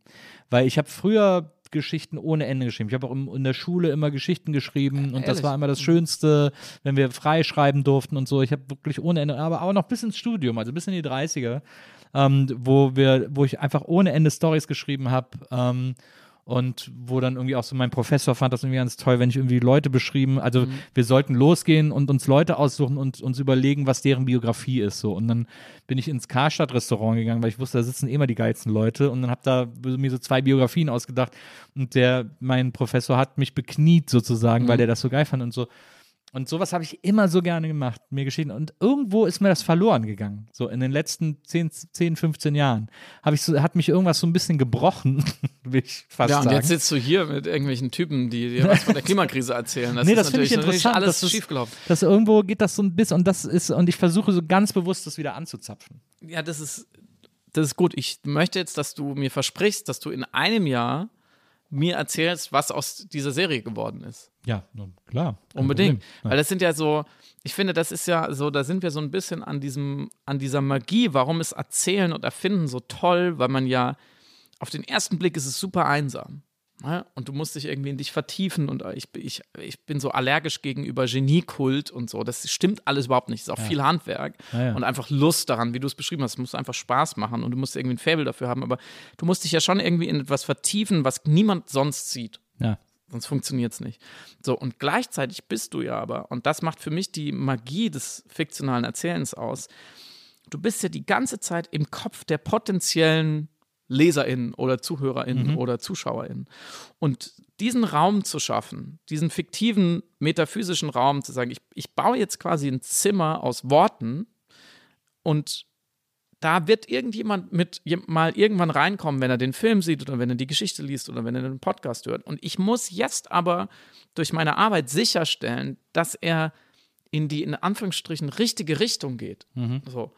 Und was kann ich jemand, den ich nicht kenne, von dem ich auch niemals wissen werde, wer es ist, was kann ich dem oder der an die Hand geben, an Sprache zum Beispiel, um welche Emotionen auszulösen? Und was möchte ich eigentlich transportieren? Und warum ist eine Figur interessant und eine andere nicht? Und wo sind, wo sind die Punkte, wo, wo ich möchte, dass jemand vielleicht im besten Fall weint oder lacht, was wahrscheinlich schwieriger ist als weint? Und das ist so eine vornehme, fast schon religiöse äh, Aufgabe und wieder zurückgespult und man sitzt ja zu Hause auf der Couch oder am Schreibtisch und hat nur diesen Laptop und man hat als, als Schriftsteller jetzt, man hat ja wirklich nur den nächsten Buchstaben und das finde ich so, das finde ich näher an ein Konzept wie Gott komme ich nicht mehr. Ich bin Atheist, ich glaube nicht an Gott, aber ich glaube daran, dass in uns Menschen etwas mehr ist, als wir sehen können und dass wir uns treffen können. Jenseits von Raum und Zeit, wenn man es so pathetisch formulieren will. Und Literatur oder Fiktion oder Film oder Podcast erfüllen genau das. Die sind wie eine Kirche. Wir treffen uns da und wir feiern was, was wir nicht wirklich greifen können. Und deswegen finde ich es immer so schön, wenn jemand sagt, ich habe das auch in mir, ich möchte das auch machen. Und ähm, es, es gibt immer noch eine Möglichkeit, dem nachzugehen. So, warum sollst du nicht jetzt die nächsten 40 Jahre lang einfach Geschichten erfinden? So, Ja. Ist doch super. Finde ich auch. Ich finde das auch so tröstlich, dass, äh, also äh, mittlerweile, ich glaube, ich hatte so eine kurze Phase, wo ich gedacht habe, so, naja, das ist jetzt irgendwie, man ist irgendwann in einem Alter, wo man auf andere Sachen achten muss, aber ich erober mir das so total zurück, wie ich das äh, auch so ganz oft im Leben habe. Ich weiß zum Beispiel, es gab so eine Zeit, so Ende 20er, wo mich Musik nicht mehr interessiert hat, wo ich quasi nur noch gehört habe, was ich kannte und mochte, aber nichts Neues mehr für mich entdeckt habe. Und dann habe ich mich super bewusst entschieden, ich will aber wieder Musik so lieben, wie ich es früher schon, wenn ich mir auf dem Flohmarkt Platten nur gekauft habe, weil sie cool aussahen irgendwie und weil sie eine Mark gekostet haben. Das will ich wieder haben. Und dann habe ich mich ganz bewusst dafür entschieden, Musik wieder zu lieben und das hat wirklich geklappt. Das, also weil das weil das ist so eine dieser Beziehungen, so, ich glaube, so kulturelle Beziehungen, die kann man auch ganz bewusst wieder aufleben lassen. Und äh, heute ist es, ist für mich Musik die, die aller tröstlichste Sammlung, die ich machen kann. Ich habe ja hier irgendwie eine Plattensammlung stehen und kaufe mir andere neue Platten. Wie viele Platten hast du? Äh, ich weiß es, ich habe den Überblick ein bisschen verloren, aber ich glaube, es sind so 1500 ungefähr, so über den Kamm. Schon ordentlich. Und, äh, und da habe ich irgendwann, habe ich für mich beschlossen oder entdeckt oder kapiert, wahrscheinlich am ehesten, dass äh, ich Plattensammeln deswegen so geil finde, weil ich bis an mein Lebensende, das hoffentlich noch sehr weit entfernt ist, niemals alle Lieder entdecken werde, die ich mag. Es gibt so viele Songs, also auch die es schon gibt, alle, seit 10, 20, 30, 50 Jahren. Es gibt so viele Songs, die ich super finde.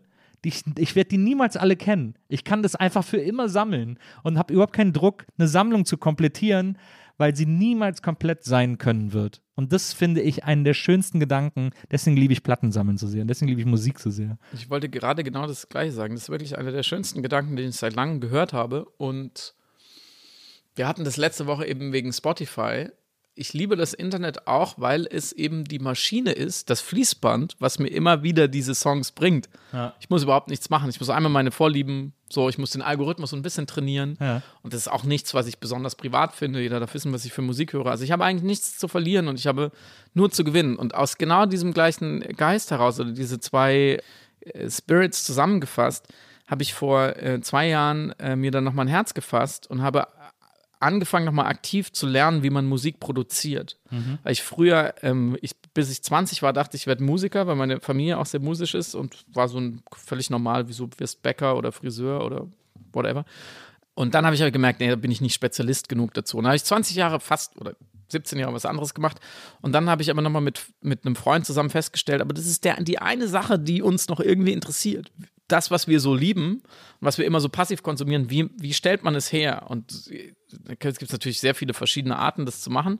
Früher habe ich auch eher in Bands gespielt, so Gitarre und ähm, das war auch irgendwie eine coole Zeit natürlich in dem Alter und, und jetzt ist es vielleicht eher elektronische Musik. Und dann habe ich mich darauf eingelassen, mit Mitte, Ende 30 nochmal was, was zu lernen und wirklich nochmal fast bei Null anzufangen. Da weiß ich ein paar Sachen über Musik und damals auch Musikwissenschaft und so, aber so ein, so ein Softwareprogramm, wie man Musik produziert, ist dann halt schon nochmal, da bist, stehst du echt Ja. erstmal ziemlich idiotisch davor.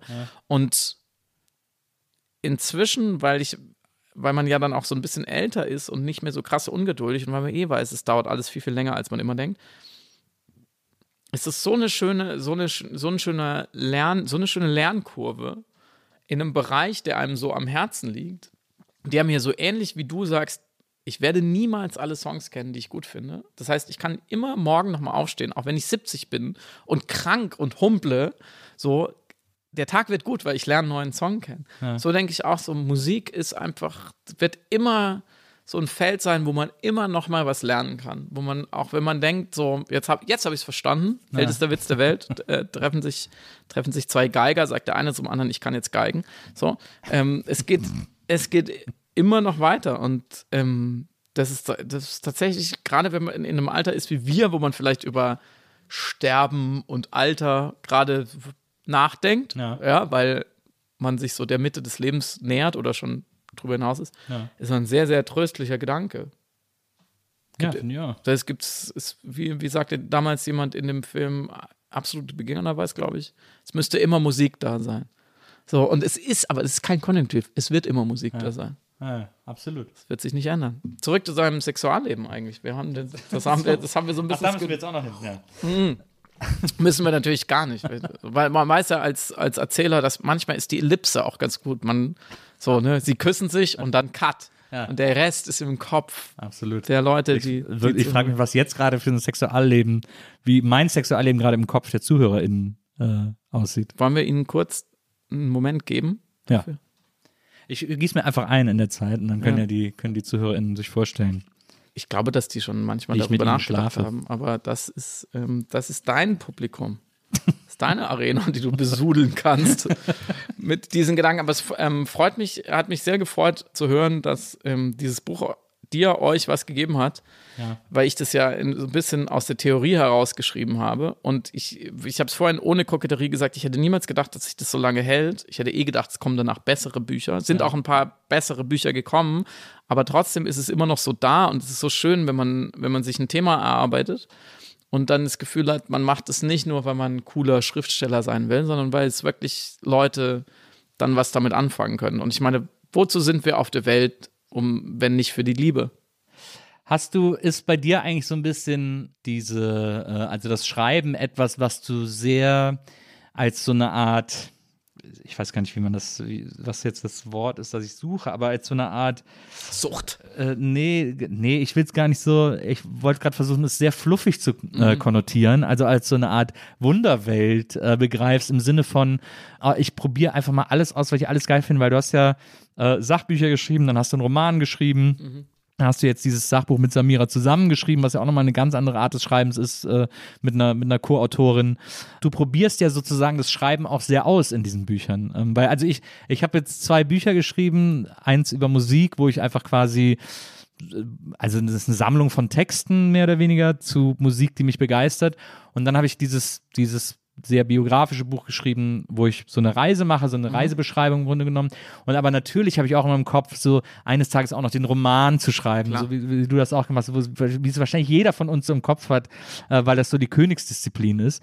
Und äh, ist das bei dir so, dass du das als so ein großes Experimentierfeld siehst, das Schreiben? Oder Ist eine, ja, also das Bücherschreiben vor allem? eine, ist, ja, also als erstes äh, kann ich sagen, und das ist auch nicht besonders ähm, überraschend vielleicht, ich wollte immer nur Romane schreiben. Ja. Ich wollte immer, ich dachte schon, ich dachte, also was heißt immer nur, deswegen habe ich vorhin gefragt, wie, wie früh du angefangen hast. Ich habe, ich war glaube ich ein Spätzünder, ich habe so mit, mit 20 habe ich dann gedacht, so, okay, schreiben wäre irgendwie toll. Und dann hat es nochmal fünf Jahre gedauert, bis ich, bis mein cooles 22-jähriges Ich, meinem un weniger coolen, in Anführungsstrichen 22-jährigen Ich, zugestehen konnte, ja, okay, Bücher schreiben ist es und nicht irgendwie krass viel Kohle machen in der Wirtschaft oder so.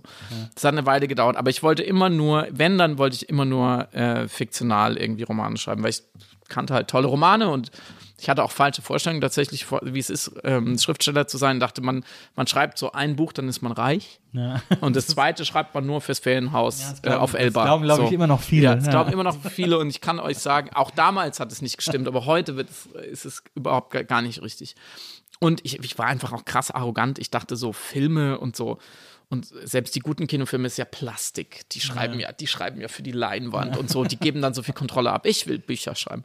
So, und dann dauert es aber natürlich eine ganze Weile, bis man sich diesen Wunsch überhaupt erst eingestehen kann. Und dann dauert es nochmal eine ganze Weile, bis man so viel weniger schlecht wird im Schreiben, dass man überhaupt sich traut, es jemand zu zeigen. Und dann dauert es nochmal eine Weile, bis man so viel weniger schlecht wird, dass es Leute dann auch lesen und nicht total durchdrehen und so weiter. Und das ist dann schon ein steiniger Weg. Und die zwei Sachbücher, die ich geschrieben habe, eben das eine über offene Beziehungen und das andere jetzt mit Samira, die sind mir eher, ehrlich gesagt, so zugestoßen. Weil einfach Leute gesagt haben, hey, schreib doch da drüber. Das hat sich so ergeben.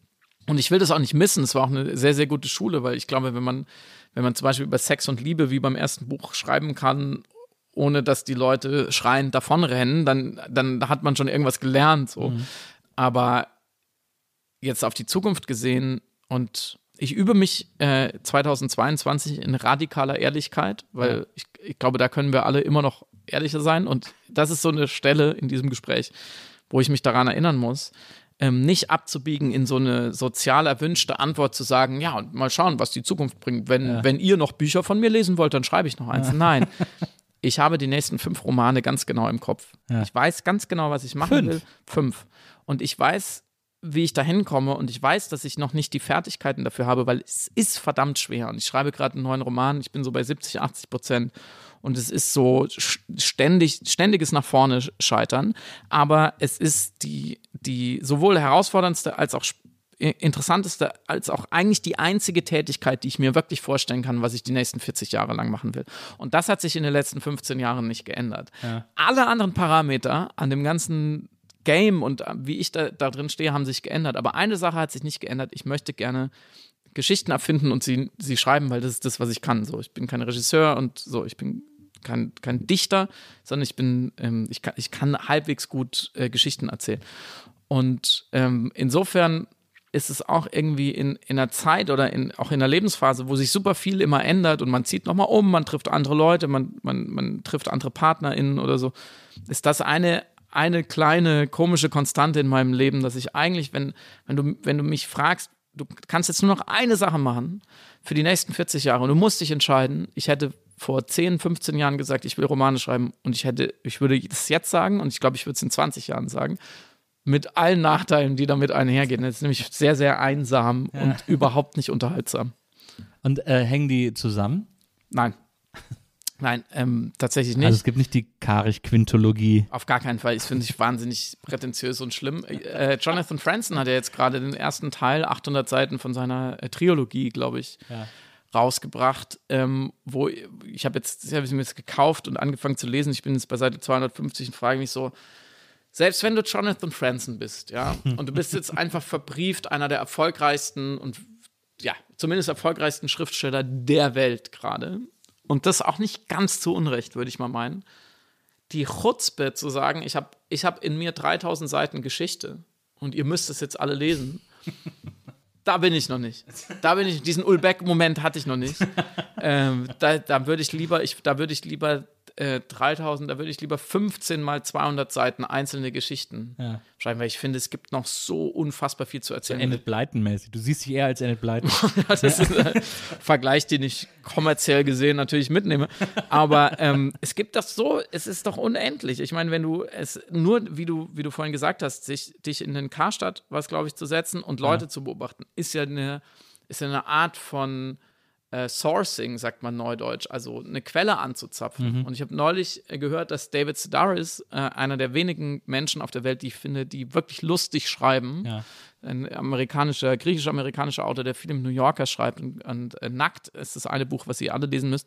Der hat anscheinend in der Masterclass, die er gemacht hat, gesagt, ähm, wo ich, man wird ja dann immer gefragt, wie schreibt man ein Buch? Und dann hat er gesagt, es ist nicht die Frage, wie schreibt man ein Buch, sondern wie kriegt man die Geschichten? Und er hat gesagt, er hat sich angewöhnt, Leuten nur noch ähm, spitze Fragen zu stellen und nicht mehr zu fragen, hey, wie geht's? Oder ähm, bist du gerade zufrieden? Oder was hast du gestern gemacht oder so? Oder was, wie sind deine nächsten Projekte? Sondern wirklich ähm, da tiefer reinzufragen, zum Beispiel, wann hast du das letzte Mal mit deiner Mutter geredet und worüber? Das war so ein Beispiel. Und es stimmt so, das ist ja, das, da, da kann man ja schon unendlich viel mehr aufsaugen, wie so ein Schwamm. Man kann ja wirklich an, also man könnte ja theoretisch anfangen zu sagen, ich gehe jetzt zu Fremden auf der Straße und frage sie, wovor haben sie Angst? Na, So, so lange, bis du eine Antwort kriegst. Oder was war der glücklichste Moment ihres Lebens? Oder wenn sie völlig frei eine Botschaft an die ganze Nation senden können, welchen Satz würden sie senden? So, welches Plakat würdest du plakatieren? Oder ähm, zum Beispiel, lebt ihr Vater noch? Wenn ihr Vater noch leben würde, was würden sie ihm jetzt sagen? So, man kann da immer weitergehen und das ist nur das Sourcing. So, das ist noch nicht überhaupt irgendwelche krassen Geschichten ausgedacht. Und wenn man das noch dazu denkt und sagt, ich, ich bin vielleicht interessiert daran und ich bin vielleicht auch ganz gut darin, zu erfahren, wo der Schmerz der Menschen liegt, die heute leben und die meine Bücher lesen sollen. Und ich habe da Lust darauf, mich da reinzubegeben. Und dann habe ich auch noch Lust darauf, daraus Geschichten zu machen. Das ist, da kannst du ja 20 Leben damit füllen. ja. Aber ist, ich finde das interessant, weil, also für dich ist so eine Ernsthaftigkeit oder, weiß, ist es Ernsthaftigkeit oder ist es Wahrhaftigkeit? Nee, es ist Ernsthaftigkeit. Du, ich finde, dich prägt immer so eine gewisse Ernsthaftigkeit Echt? allen Dingen gegenüber, ja. So Das macht mich verlegen, weil ich das überhaupt nicht so wahrnehme. Ehrlich. Also es ist irgendwie, will ich es als Kompliment auffassen? ja, es soll auch, es ist auch als Kompliment gemeint, aber Ja. Aber es ist jetzt, ich, ich kann mir jetzt zum Beispiel nicht vorstellen, dass du morgen ein Comedy-Knüller-Buch schreibst. Nee, das wird nicht passieren, so hummeldumm oder wie diese. Ja, das- wie nicht diese mein Reihe. Tag oder diese ich. Ich schreibe tatsächlich gerade an einer, an einer TV-Serie, was ja jetzt alle versuchen, was, was ich auch unbedingt viel machen wollen würde, aus Gründen. Mm, Die ist eher lustig als sonst irgendwas. Hast du mal, hast du, gibt es ein Buch, bei dem du richtig lachen kannst, wenn du es liest? David Sedaris nackt. Und es war 2003, dass ich es gelesen habe und laut gelacht habe. Seitdem ist. Hast du seitdem nochmal gelesen? Nee, vielleicht wäre es auch jetzt gar nicht mehr lustig, es aber. ein Buch, das du mehr als einmal gelesen hast? Ja, da gibt es schon ein paar. Ja, aber ich habe nicht dabei gelacht, glaube ich, sondern eher geweint. Und ist David Foster Wallace immer noch dein Lieblingsautor? Nee. Ähm, weil ich die Frage nach dem Lieblingsautor, ich habe, ich kapituliere davor.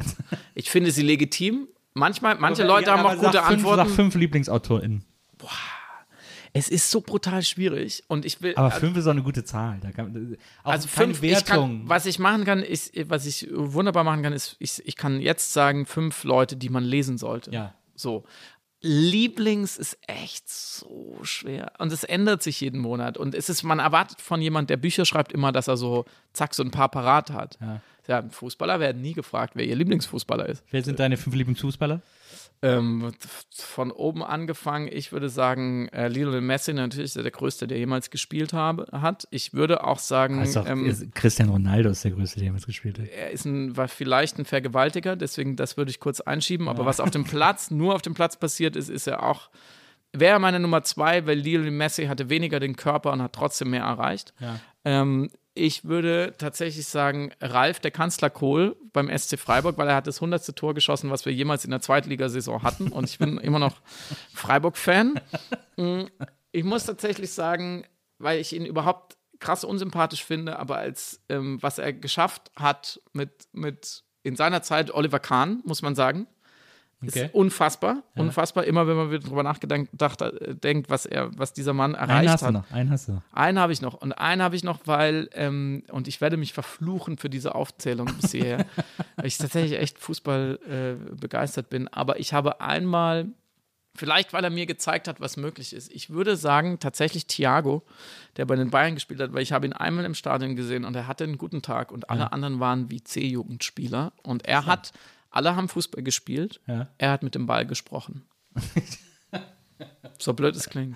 So, aber frag mich lieber, was die fünf, was die fünf Leute sind, die man, deren Bücher man lesen sollte. Was Das sind, sind die fünf äh, Leute, die mich schon lesen sollten? Margaret Atwood, weil sie die besten, ähm, die, äh, der, choice, der, Bericht, der Bericht der Markt Ja. ähm, äh, geschrieben hat, weil auch alles andere, was sie gemacht hat. Manche Sachen finde ich auch nicht gut, aber Ich bin auch großer äh, Margaret Atwood-Fan. Sie ist nur leider gerade so ein bisschen, und das ist immer, ich meine, man sollte eigentlich nicht solche Leute auf Twitter lesen oder so.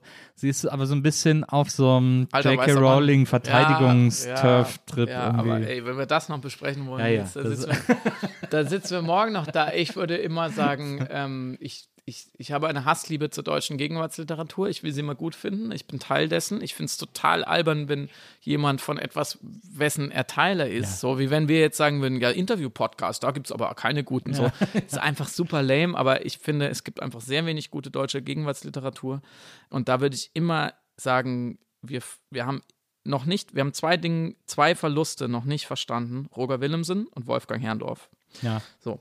Auch wenn alle immer sagen, oh, wie schade, dass sie nicht mehr da sind. Wir haben noch nicht verstanden, was uns durch diese Menschen entgeht, Glaube durch ihren zu frühen Tod. Also bei, gerade bei Roger, bei Wolfgang stimme ich dir zu, prosaisch, aber äh, bei Roger Willemsen auch als gesellschaftlicher Beobachter, der eine wahnsinnig wichtige Funktion innehatte, auch als, als Kommentator gesellschaftlicher Verhältnisse, der da als Stimme sehr ernst genommen wurde von allen Schichten, ist das, glaube ich, ein nicht, ein niemals nachgefüllt wordener Verlust, den wir, den wir durch Nee, und das ist auch gut so. Die Leerstelle kann auch ein bisschen bleiben, weil dann vielleicht manche Leute sich Mühe geben und sagen, wenn ich auch nur 10% dessen schaffe, was da möglich gewesen wäre.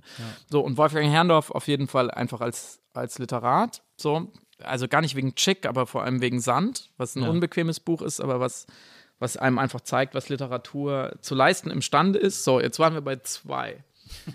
Ich habe gerade, jetzt machen wir noch was Aktuelles. Äh, Alvaro Enrique ähm, ist ein südamerikanischer Autor, der hat ein wunderbares Buch geschrieben, das heißt, äh, und jetzt ergebe ich mich und das ist alles. Das ist ein Zitat von ähm, einem großen Apachenhäuptling, einer der letzten, die sich eben der US Army ergeben haben. Und es spielt so im 19. Jahrhundert, als die Sache eigentlich entschieden war, als man sie schon ausgerottet hatte.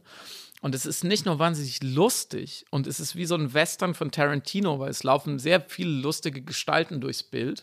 Die Indianer sind alle super ironisch und clever und die, die Amerikaner und die Mexikaner sind aber auch nicht nur die Blöden und die Bösen, sondern die wollen auch irgendwas. Und es gibt so sehr viel dazwischen und man, man lernt einfach über diesen Völkermord, muss man sagen, der da auch passiert ist. Aber man kann es auch abstrahiert sehen als Parabel auf Rassismus und Unterdrückung und Ausbeutung, weil das, was da passiert ist, ist ja an ganz vielen Stellen auf der Welt 300 Jahre vorher, 100 Jahre später genauso wieder passiert.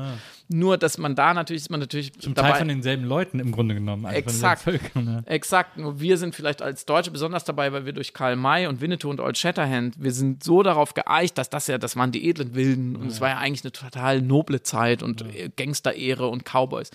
Alles völliger Bullshit. Und das macht was mit dir, wenn du das liest und merkst, es ist gut, dass diese Vorstellungen, die ich hatte, die mir auch als Kind so mitgegeben wurden, dass die sich langsam aber sicher nivellieren. So, dass diese Dschungelbuch, äh, Dschungelbuch äh, Exotismus und Ästhetik Das ist nicht haltbar. Das ist, das ist nicht ein, eine Nebenwirkung, das ist nicht äh, Kollateralschaden von Rassismus, das ist die Quelle. Diese Geschichten sind die Quelle. Und das ist, glaube ich, sehr wichtig, gerade wenn man mal Kinder haben will, zu verstehen, dass Cowboy und Indianer, ähm, kann man sagen, die blöden, blöden Grünen nehmen uns jetzt den Kopfschmuck weg. Wenn du dieses Buch liest, verstehst du, warum es nicht cool ist. So. Das funktioniert einfach nicht mehr. So, dann sind Drei. wir bei drei. Boah, jetzt, jetzt kommt man natürlich unter Druck. Wie krass unsympathisch wäre es, eins von meinen Büchern zu empfehlen. Über, finde ich, über- finde ich völlig legitim. Nein, ähm, ich glaube tatsächlich, mh, Sex, die wahre Geschichte, was auch hier auf dem Tisch liegt, Ja. was wirklich, äh, also die Hälfte von meinem Buch ist daraus abgekupfert. Ich glaube, es muss nicht das sein, es muss ja nicht mein Buch sein, aber ich glaube schon, dass wenn man jetzt abseits der existenziellen, weltverändernden Probleme und abseits der Privilegien und Unterdrückungsdiskussion, ähm, die sich ja auf meine ersten Empfehlungen so ein bisschen ausgewirkt haben, wenn jetzt jemand wie wir sagt, was läuft in meinem Leben gut und was nicht so gut, was, was würde ich gerne ändern, dann glaube ich, ist Sex und Liebe immer noch eine Quelle sowohl des größten Glücks als auch der schlimmsten Abgründe. Ich möchte auch an dieser Stelle nochmal äh, die Werbetrommel rühren für äh, Schlamp mit Moral. Ja. Furchtbarer deutscher Titel, aber The. Ethical Slut ist ein, ein, äh, ein Klassiker äh, des Sachbuchs über polyamore Beziehungen. Und es ist auch, aber ich glaube, es, man kann auch extrem viel daraus ziehen, wenn man nicht Polyamor leben will oder Polyamor lebt oder einen das gar nicht interessiert, kann man da trotzdem extrem viel über Beziehungsführung lernen. Und ein, ein Trick, den ich in diesem Buch wahnsinnig toll fand, weil es wird von einer, es ist von zwei Frauen geschrieben, die äh, eben äh, in einer polyamoren Beziehung leben. Äh, ein Trick, den sie da schreibt oder den sie da beschreibt, ist, wenn sie beide streiten, dann sagen sie nach 20 Minuten Schluss. Also wir gucken wirklich auf die Uhr und sagen nach 20 Minuten so, jetzt geht jeder woanders hin, weil nach 20 Minuten in einem Streit alles gesagt ist. Und das finde ich ist einer der schlausten, der intelligentesten und richtigsten Hinweise, den man Menschen in Beziehungen geben kann. Absolut richtig. Nach 20 Minuten wiederholt sich alles, sagt sie. Und das, ist so wirklich so. Das ist so wie, dass man sich, äh, wenn man abmacht, dass man sich nicht im Streit trennt. Ja. Kennt ihr das? Ja. Dass man, Ja. Das haben Le oft Leute mit Verlustangst, weil sie ja. Denken, dann ist vorbei. Aber es ist eigentlich ein schlauer Rat. You can be weird when I can be weird. Genau. So, not judging. Genau. Sucht euch irgendein Buch über äh, die Liebe und all das, was damit zusammenhängt und exploriert, was noch möglich ist, weil ich wirklich glaube, dass man kann es Luxusproblem nennen oder, oder First World Problem oder Wohlstandsverwahrlosung oder so, aber es ist einfach immens, wie frei wir sind heute, was für ein riesiges Geschenk wir haben, weil die meisten Menschen in der Geschichte der Menschheit und bis heute, die meisten Menschen auf dieser Welt sind nicht frei, Ja. was das Untenrum angeht und was ihre Herzen angeht. Und wir sind frei und wir tun es trotzdem so schwer und es wird verdammt nochmal Zeit, und das meine ich komplett ernst, man hat fast die Pflicht, sich so zu informieren und sich so zu befreien, dass es ein bisschen besser läuft als bei unseren Eltern oder bei unseren älteren Geschwistern. Dass wir sagen, wir müssen da einen Schritt nach vorne kommen und einfach machen, worauf wir Lust haben. Und welches Buch man in dem Bereich liest, ist dann egal, weil die meisten Leute, die ich kenne, die progressiv sind, die aufgeklärt sind, die gebildet sind, lesen keine Sexbücher. Und die lesen Bücher über Viehzucht und Ja. über Golfabschläge, aber die lesen kein Buch über Sex. Und ich meine, ehrlich gesagt, was ist wichtiger, könnt ihr entscheiden. Ja, absolut. Ich finde zum Beispiel auch, das ist etwas, was ich immer, äh, was ich immer wichtig finde, äh, oder was ich, was ich zumindest in der Beobachtung von mir selbst interessant finde, ist, dass ich Sex nie ernst genommen habe. Ich finde, Sex ist einfach wahnsinnig witzig. Und ich finde, das ist, und ich, ich habe, ich bin auch kein, ich habe zum Beispiel auch gar keine Eifersucht in mir, weil ich Eifersucht, also ich verstehe es so ein bisschen, ich kann es in etwa nachvollziehen, warum Menschen eifersüchtig sind, aber ich kann das einfach nicht fühlen. Ich habe das gar nicht, dieses, dieses Gefühl. Und ich finde, Sex ist einfach so eine, ist, ist halt eine witzige Form der Kommunikation, bei der man Spaß haben kann und rumalbern kann und alles Mögliche ausprobieren kann, dass ich nie kapiert habe, warum das so ein, warum man das plötzlich zu so einer hochtrabenden Ernsthaftigkeit ernennen muss, die nur in einem geschlossenen Raum stattfinden darf äh, und nur in einer geschlossenen Beziehung und so. Das äh, hat sich für mich nie so richtig logisch angefühlt. Also du warst quasi der, wie man immer so schön sagt, der Choir, der Chor, zu dem dann gepredigt wurde, öffnet doch eure Beziehung, aber du warst eigentlich schon überzeugt. Ich war schon überzeugt, aber ich war, naja, ich war überzeugt, aber ich habe hab trotzdem gedacht, dass die Menschen das nicht können. Also ich habe immer, ich bin immer davon Also die, ausgegangen, die Partnerin. Genau. dich. Ich bin immer davon ausgegangen, dass eine offene Beziehung so viel Rücksicht vor allem, also gerade eben nicht von meiner Seite, aber also auch von meiner Seite, aber so viel gegenseitige Rücksicht erfordert, zu der die Menschen nicht imstande sind, dass das eigentlich ein, ein Wunschmodell ist, eine, eine, eine Spielerei, eine Gedankenspielerei. Glaubst du, dass mehrere deiner Partnerinnen vor Maria das eigentlich gewollt hätten, aber ihr seid einfach nicht dazu gekommen, es auszusprechen? Habe ich mich auch schon gefragt, glaube ich nicht. Ich glaube, dass die Partnerin, die ich vor Maria hatte, sehr davon überzeugt waren, dass eigentlich nur monogam äh, sozusagen, also dass nur das monogame Leben auch gleichbedeutend ist mit einer wahren Liebe. So wie man das halt beigebracht kriegt von Wie es halt so seit Anbeginn der Zeiten Genau. halt nun mal so ist. Ja, genau. Und da, und da war, und da war eben äh, Sexualität immer auch behaftet mit dieser Ernsthaftigkeit, mit diesem, ja, nur in einer Beziehung kann man richtigen Sex haben, wenn man sich wirklich gut kennt und wenn es eine tiefe Verbindung gibt, nur dann ist Sexualität irgendwie auch ähm, richtig und dann, nur dann kann man sie in ihrer Gänze spüren und, und fühlen und so weiter und so fort. Das war schon immer irgendwie etwas, was mich immer so begleitet hat und wo ich erst sehr spät kapiert habe, ich hatte auch schon Beziehungen zu Frauen, die quasi rein sexuell waren und die äh, selber auch Polyamor gelebt haben und die mir quasi erklärt haben, dass das Quatsch ist und wo ich aber noch gar nicht so weit war, das anzunehmen. Also weil ich selber in diesem Glauben gefangen war, ich muss das erfüllen, was die Leute von mir erwarten, sozusagen. Wie ist dein Sexualleben, Wenzel? Mal so kurz. Ich möchte über, überhaupt nicht über mein Sexualleben reden tatsächlich, Warum nicht? aber ich habe trotzdem Gedanken dazu. Ich meine, also ich muss darüber nachdenken, dass es ja schon um, also ich habe gerade an Intimität gedacht und an Scham.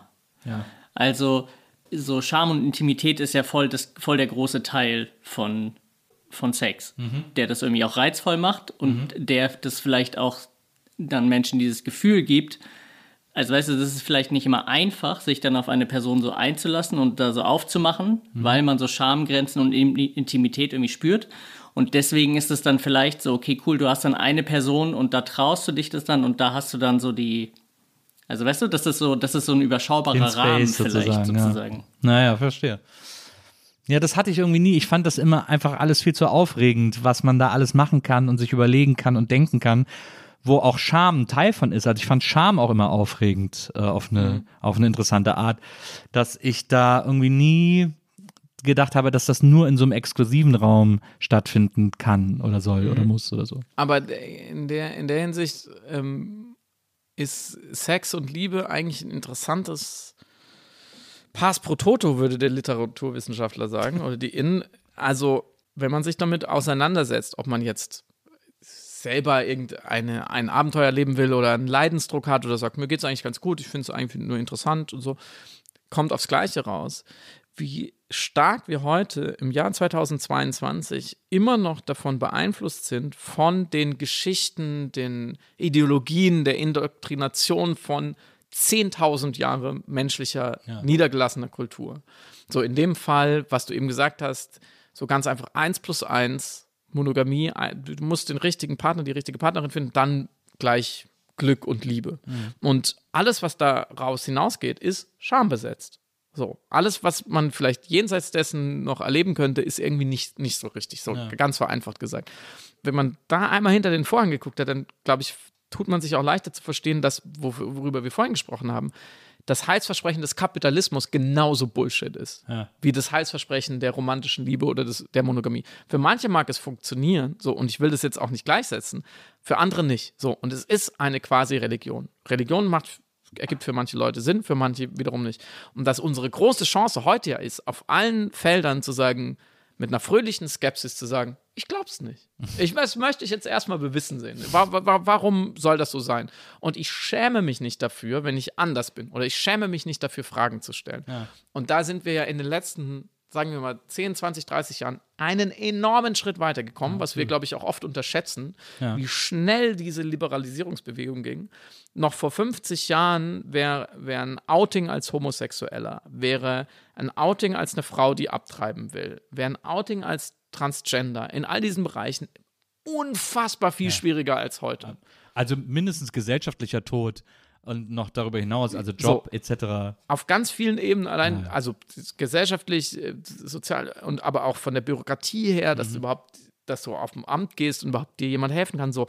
Da, ver da verändern sich und verbessern sich ganz viele Dinge, zum Glück rasant. Aber wir haben auch 10.000 Jahre lang wirklich in Ketten gelebt, Ja. was das angeht. So, und zwar alle, also nicht nur die sogenannten Minderheiten oder marginalisierten Gruppen, sondern überhaupt alle Frauen erstmal. So das ganze, das ganze, die ganze 50%, Antike, so ja. ne, 50 Prozent und das Mittelalter war alles nicht besonders prickelnd für Frauen, aber auch, und das finde ich ganz wichtig, weil wir hier drei weiße äh, heterosexuelle Männer, wenn ich darf ich dich bei heterosexuell ansehen? Yes. So Mich nicht, aber mach du mal. bisexuell, Queer auf jeden Fall. queer, im okay, Spektrum, ja. Entschuldigung, so drei weiße Cis-Männer, Ja. um das abzudichten, sitzen im Raum und reden über sexuelle Befreiung. So, aber dann finde ich es an der Stelle auch immer wichtig zu verstehen, dass 1491 oder 820 der weiße Mann in Deutschland auch nicht sexuell befreit war, sondern der war auch unterdrückt auf eine Art. Der hat natürlich auch unterdrückt und der hat seine Frau geschlagen und gezwungen und vergewaltigt, überhaupt gar keine Frage. Aber trotzdem war der nicht frei. Und das setzt uns ja heute in eine Position oder in eine Verantwortung zu sagen, wir in der Geschichte der Menschheit sind wir einen Wimpernschlag sexuell frei. Ja. Und das verwirrt uns und das, das stellt uns vor große Herausforderungen. Aber gleichzeitig finde ich, haben wir eine Verantwortung, damit irgendwie umzugehen, zu sagen, wir geben uns nicht mit der erstbesten Erklärung zufrieden oder mit der erstbesten Identität und wir, wir sind gegenüber Leuten, die ihre Identität vielleicht noch suchen oder dafür kämpfen, besonders sensibel und verstehen, was das für ein Geschenk ist, dass wir überhaupt darüber diskutieren können. So, alle sagen immer, ja, die Transgender-Toiletten, was soll das? Oder Unisex-Toiletten, was soll das denn? Und ich denke immer so, merkt ihr eigentlich, was für ein Geschenk wir von der Geschichte bekommen haben, dass wir das diskutieren dürfen und wir dürfen es auch in der NZZ und der Welt diskutieren. Wie schön ist das eigentlich? So. Ja. Wie kommen wir aus der Nummer jetzt wieder raus? Glaubst du, dass ein Großteil der heutigen sexuellen eine Revolution ist es, vielleicht vielleicht ist es auch eine Revolution. Sagen wir mal, es ist eine Revolution. Ist, weil es ist ja mindestens so aufwühlend wie in den 70ern. Ich hoffe. Glaubst du, dass ein Großteil dessen aus den 90ern stammt? Weil ich, wenn ich so drüber nachdenke und auch mit Leuten darüber diskutiere, dann äh, fällt mir immer ein, dass die 90er auf eine sehr weirde Art und Weise äh, eine große sexuelle Freiheit, Freizügigkeit, Revolution, vor allem jetzt erstmal medial, äh, mit sich gebracht haben. Es gab, in, es gab zu keinem Zeitpunkt der Geschichte mehr Sex-Talkshows, mehr Sex-Sendungen im deutschen Fernsehen als in den 90ern. Auch, äh, ich habe auch manchmal das Gefühl, dass wir vielleicht sogar in eine neue Prüderie einen Schritt zurückgegangen sind. Immer dieses drei Schritte, äh, drei Schritte zurück, zwei Schritte vor und so. Also, dass wir äh, in den 90ern auch medial etwas freier über Sexualität kommuniziert haben, als wir es heute machen. Weil wir machen uns immer drüber lustig, wenn wir sagen, irgendwie, ja, äh, bei wahre Liebe war heute wieder zwölf Swingerclub-Tests, wo man irgendwie äh, Udo in seinem, in seinem äh, Ripp-Schlüppi sieht, wie er irgendwie durch den Swingerclub läuft und so. Aber es war eine Zeit, in der das so ein Anything Goes, wo das irgendwie cool war, das im Fernsehen zu machen. Das gibt's heute nicht mehr. Auch Piep und wie, also keine Ahnung, es gab tausend Sexshows. Glaubst du, dass da so eine, so eine Art sexuelle Revolution stattgefunden hat? Also, du sprichst etwas sehr Wahres an. Ich bin allein schon dankbar, weil ich kurz an Lilo Wanders gedacht habe. Absolut. Wahre und, Liebe. Und wahre Liebe und auch an die Zeiten, als man kann es ja ehrlich zugeben, weil wir auch über Musikfernsehen äh, schon so geredet haben, als man ähm, die sexy Videos auf VHS-Kassette aufgenommen hat, Ja. um sie nochmal abzuspielen, um gewisse Ja. Dinge damit zu tun. So. Es gab auch, es gab übrigens Anfang 90er gab es äh, das, äh, die große äh, Revolution des 3D-Fernsehens. Und man Ja, dachte, jetzt gibt's, kommt der Cybersex. Ja, das wurde dann so propagiert. Da konnte man dann beim Optiker Brillen kaufen, so Pappbrillen, wo so eine Seite quasi Sonnenbrille war und die andere Seite normal. Und dann gab es so auf, auf Pro7 gab es dann so Naturdokus mit Delfinen und so. Klar, das wollten wir natürlich alle in 3D sehen, aber eben auch Tutti Frutti, wo dann zwischendurch extra Tänzerinnen in einem speziellen Raum getanzt haben, nur für diese Brillen, damit man das.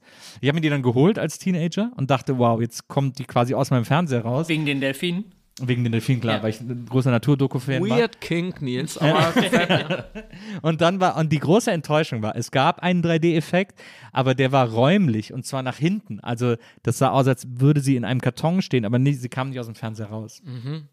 Und das war ja alles vor dem inflationären Online-Porno. Absolut, genau. Der, was ja nochmal eine Eskalationsstufe war Ja. oder in, um deinem Gedanken zu folgen, logische Konsequenz. Ja. Deswegen, dass man im Privatfernsehen hat man Türen aufgemacht und dann ging das irgendwie so. Ich finde das, ich finde es einen total guten Gedanken, weil ich glaube, an der Stelle dieser medialen sexuellen Befreiung oder Liberalisierung in den 90ern, die du gerade sehr treffend beschrieben hast, kann man noch mal sehen, wie stark auch die Sphäre von Liebe und Sex am Kapitalismus hängt. Weil Ja. ich bin überzeugt davon, dass sowohl auf der Nachfragerinnenseite, was darf ich überhaupt konsumieren, wofür interessiere ich mich, wie viel Zeit habe ich, mich, habe ich überhaupt, mich damit zu beschäftigen, was ich gerne im Bett hätte, in den 80er und 90ern nochmal durch den immensen Wohlstand in den westlichen Gesellschaften, gerade auch in Deutschland, so Wirtschaftswunder war durch, wir hatten einfach sehr viel Geld und eine große Stabilität und die Kriegsgefahr war auch nicht mehr so richtig da.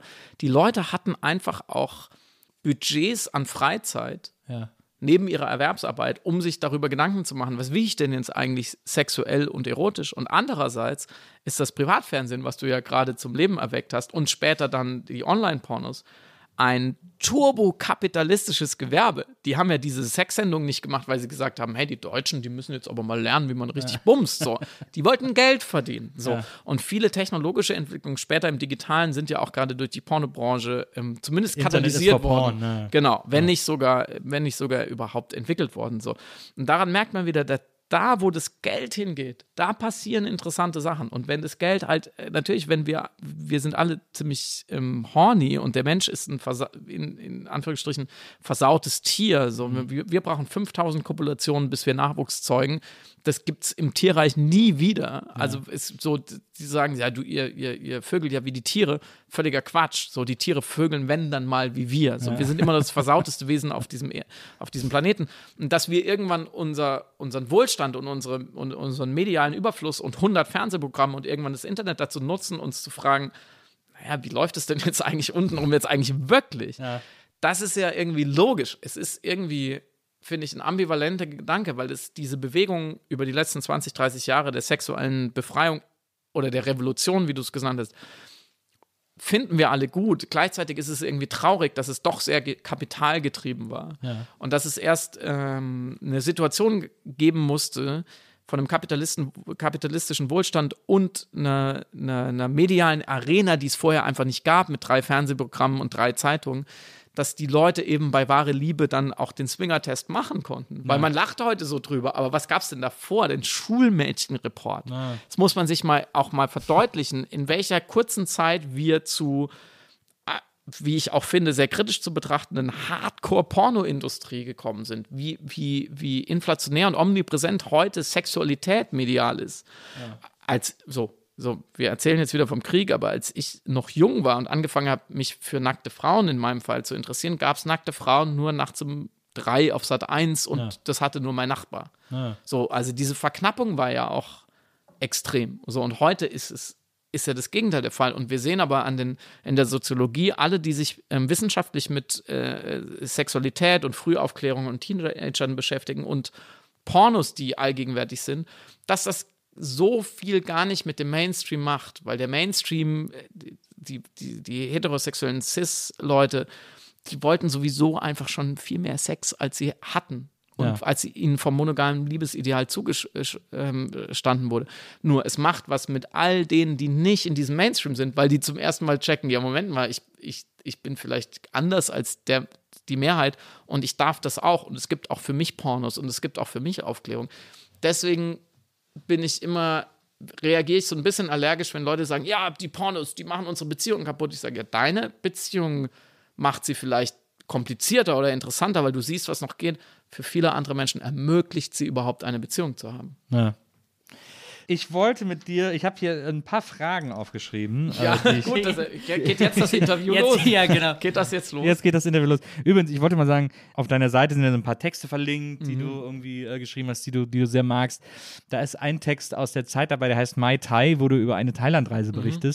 Was ein Text ist, der mich äh, mehr oder weniger zu Tränen gerührt hat. Also weil Na, es so ein äh, warmer, schöner Reisebericht ist. Es liegt vielleicht auch ein bisschen an der Zeit. Wir alle darben sehr nach großen Reisen, äh, nach großen Weltreisen, wieder unbeschwert in ein Flugzeug steigen zu können und, Oh ja. und woanders zu sein und an einem Ort zu sein, der der magisch ist und da rumzufahren und so. Und das ist alles irgendwie jetzt in Pandemiezeiten irgendwie anstrengend und schwierig geworden und so. Mag da mitgeschwungen haben, aber ich fand das einen sehr schönen, sehr warmen Reisebericht, der wo ich sofort Lust hatte, äh, loszuziehen. Das wollte ich nur äh, unbedingt nochmal loswerden. Aber so ein paar Fragen. Du hast ja, äh, lustigerweise wurde mir hier von der Redaktion, äh, wurden Auszüge aus deinen Mails äh, reinkopiert in meine Unterlagen, äh, weil du da gesagt hast, ja, ich will unbedingt über folgende Fragen sprechen. Ich will darüber sprechen, wie können wir die Welt ändern äh, und so weiter. Das haben wir ja so schon fort. abgehakt. Genau, das haben wir schon abgehakt. Freie Liebe und ähm, weniger fossile Industrien. Genau, dann äh, hast du auch geschrieben, ähm, was steht hier noch? Äh, Warum ist Sex immer noch so ein Problem? Haben wir jetzt auch drüber gesprochen. Sind Angela Merkel und Olaf Scholz dieselbe Person? Äh, unter anderem eine Frage, die du aufgeschrieben hast. Mhm. Ja, weil äh, Olaf Scholz ist ja zu 50 Prozent das personifizierte kleinere Übel Ja. und zu 50 Prozent der männliche Angela Merkel. Und zu 50 Prozent nicht anwesend. Ja, und, und, und wo ist er überhaupt? Insofern, Ich fand es aber ein bisschen weird. Äh, Was ich ein bisschen seltsam fand, war, äh, jetzt haben alle, er hat irgendwie so ein Interview gegeben für Bericht aus Berlin, glaube Mhm. ich, oder so. Und dann saß er da, weil er ist jetzt gerade nach Amerika geflogen zu beiden, um ihn zu Im treffen. Pulli. Und dieses Interview hat er gegeben in so, einem- in so einem Glaskasten, da war im Hintergrund halt die Maschine, weil er da gleich eingestiegen ist und nach Amerika geflogen ist. Und jetzt haben alle so getan, als hätte er das so als Flex gemacht, um so zu zeigen, Ah. so, na, hier ist meine Bundeskanzlermaschine, Digga. Äh, kannst du deinem äh, SUV irgendwie scheißen gehen, weil das Ja. ist mein, mein Teil. ich irgendwie. glaube, man kann Olaf Scholz 1000 und eine Sache vorwerfen, aber nicht, dass er ein Angeber ist. Ja, das glaube ich auch. Das, das glaube ich auch. Hat schon jemand so ein Olaf Scholz-Wimmelbild gemacht? Wo ist Olaf Scholz? Wo ist Olaf Scholz? Ja, er sieht auch ein bisschen aus wie, äh, wie, wie, wie heißt er? Willi? Willi. Heißt er Willi? Ja, schon. Ich habe mit Samira auch in unserem Podcast Piraten sind der Powerplay, den ihr alle hören müsst. Wir haben, wir haben so eine niemals endende ja, Diskussion, Streit, Meinungsverschiedenheit, irgendwie sowas. Und wir tauschen aber oft die Rollen. Ja, Wir sind so, ne, einer sagt, grün ist meine Lieblingsphase. Nein, nein, blau ist viel schöner. Und aber dann nächste Woche tauscht man dann irgendwie und dann kommt einer und sagt auf einmal rot. Über die Frage, wie performant muss Politik sein? Also wie sichtbar muss sie sein? Was muss sie uns an Events, an guten Slogans, an guten Reden geben? Und nach 16 Jahren Merkel sind wir, glaube ich, kommen wir auch von einem, von einem, von einem sehr, sehr niedrigen Niveau. Und wir sehen ja aber auch vier Jahre Trump, der ja nur performante Politik gemacht hat oder überwiegend äh, im großen Überteil performante Politik gemacht hat und auf eine sehr, sehr perverse Art auch manchmal gar nicht so schlecht, beziehungsweise für seine Ziele gut. So, und irgendwo in diesem Delta befinden wir uns ja. Und fast forward zu Olaf Scholz. Ich muss ehrlich sagen, die meiste Zeit will ich überhaupt nicht wissen, wo Olaf Scholz ist. Und ich will auch nicht wissen, was er macht. Hauptsache, er macht irgendwas, was Ja. halbwegs sinnvoll ist. Ja. So, will ich jetzt den, den säbelrasselnden Helden, will ich Gerhard Schröder zurück, der am Kanzleramt gerüttelt hat? So, will ich äh, Donald Trump in links? Nein, würde ich auch nicht wollen. Ich will jemand, der arbeitet und der nachdenkt und der Bücher liest. So, das ist meine ganz egoistische Forderung. Und ob er dann am Ende sein Interview vor dem Flugzeug macht oder vor dem VW Golf, ist mir dann irgendwie auch egal. Ich glaube, und das ist das Witzige an dieser Feststellung, dass die Leute irgendwie sagen, äh, wo ist Olaf Scholz, wo ist Olaf Scholz. Was ich daran interessant oder faszinierend finde, ist, dass plötzlich die Performance von Angela Merkel ganz klar als Performance sichtbar wird. Ah, super Gedanke, Nils. weil, ähm, weil ja alle immer gesagt haben, na klar, ich meine, im Gegensatz zu Trump hat sie gewirkt wie jemand, der so ganz bedacht nur seine Worte wählt und sich ein, zwei Mal äh, im Monat zu Wort meldet. Aber jetzt Angela Merkel im Vergleich zu Olaf Scholz rufen die Leute plötzlich, wo ist denn Scholz, was macht er denn und so und checken nicht, dass sie damit gleichzeitig bestätigen, dass alles, was Merkel gemacht hat, ja auch eine totale Performance war. Ja, Absolut richtig. Findest du es auch so komisch oder hast, hattest du auch so ein komisches Gefühl, du als SPD-Mitglied, diese seltsame Merkel-Melancholie, so Ja. das, das Ausfaden des 2021, wo sowohl vom Großfeuilletonisten bis zur 20-jährigen Klimaaktivistin alle gesagt haben, wir werden sie noch vermissen. Naja. Also ich habe es ein bisschen seltsam. verstanden. Ich habe es ein bisschen verstanden, weil es natürlich einen Gewohnheitseffekt gibt nach 16 Jahren irgendwie, der einfach Ja, wie so ausgetretene Sneaker, die Ja. zwar äh, drei Löcher haben, aber wo man weiß, welche Partys man mit ihnen erlebt Ja, hat. also etwas, was ich 16 Komischer Jahre sehe, was ich 16 Jahre immer an der gleichen Stelle habe, wenn das im äh, Jahr 17 nicht mehr da ist, dann äh, wundere ich mich. So. Ja. Das ist, glaube ich, sehr menschlich. Aber, aber ich finde es witzig, dass, dass man bemängelt, dass Scholz sich nicht andauernd zu Wort meldet, aber gleichzeitig irgendwie äh, Angela Merkel als äh, Politikform der ruhigen Hand und das sich nicht aufdrängen liest, wobei sie quasi einfach nur aus dieser Dezenz auch so eine Performance Ja, gemacht hat. ich, es ist wirklich clever, was du sagst, weil das ja offensichtlich von den Wahlergebnissen und der Kanzlerschaft bis hin zu ihrem Abschied sehr viele Leute getrickt hat. Viele Leute dann denken, ja, die ist halt so eine bescheidene Arbeiterin im Weinberg des Staates.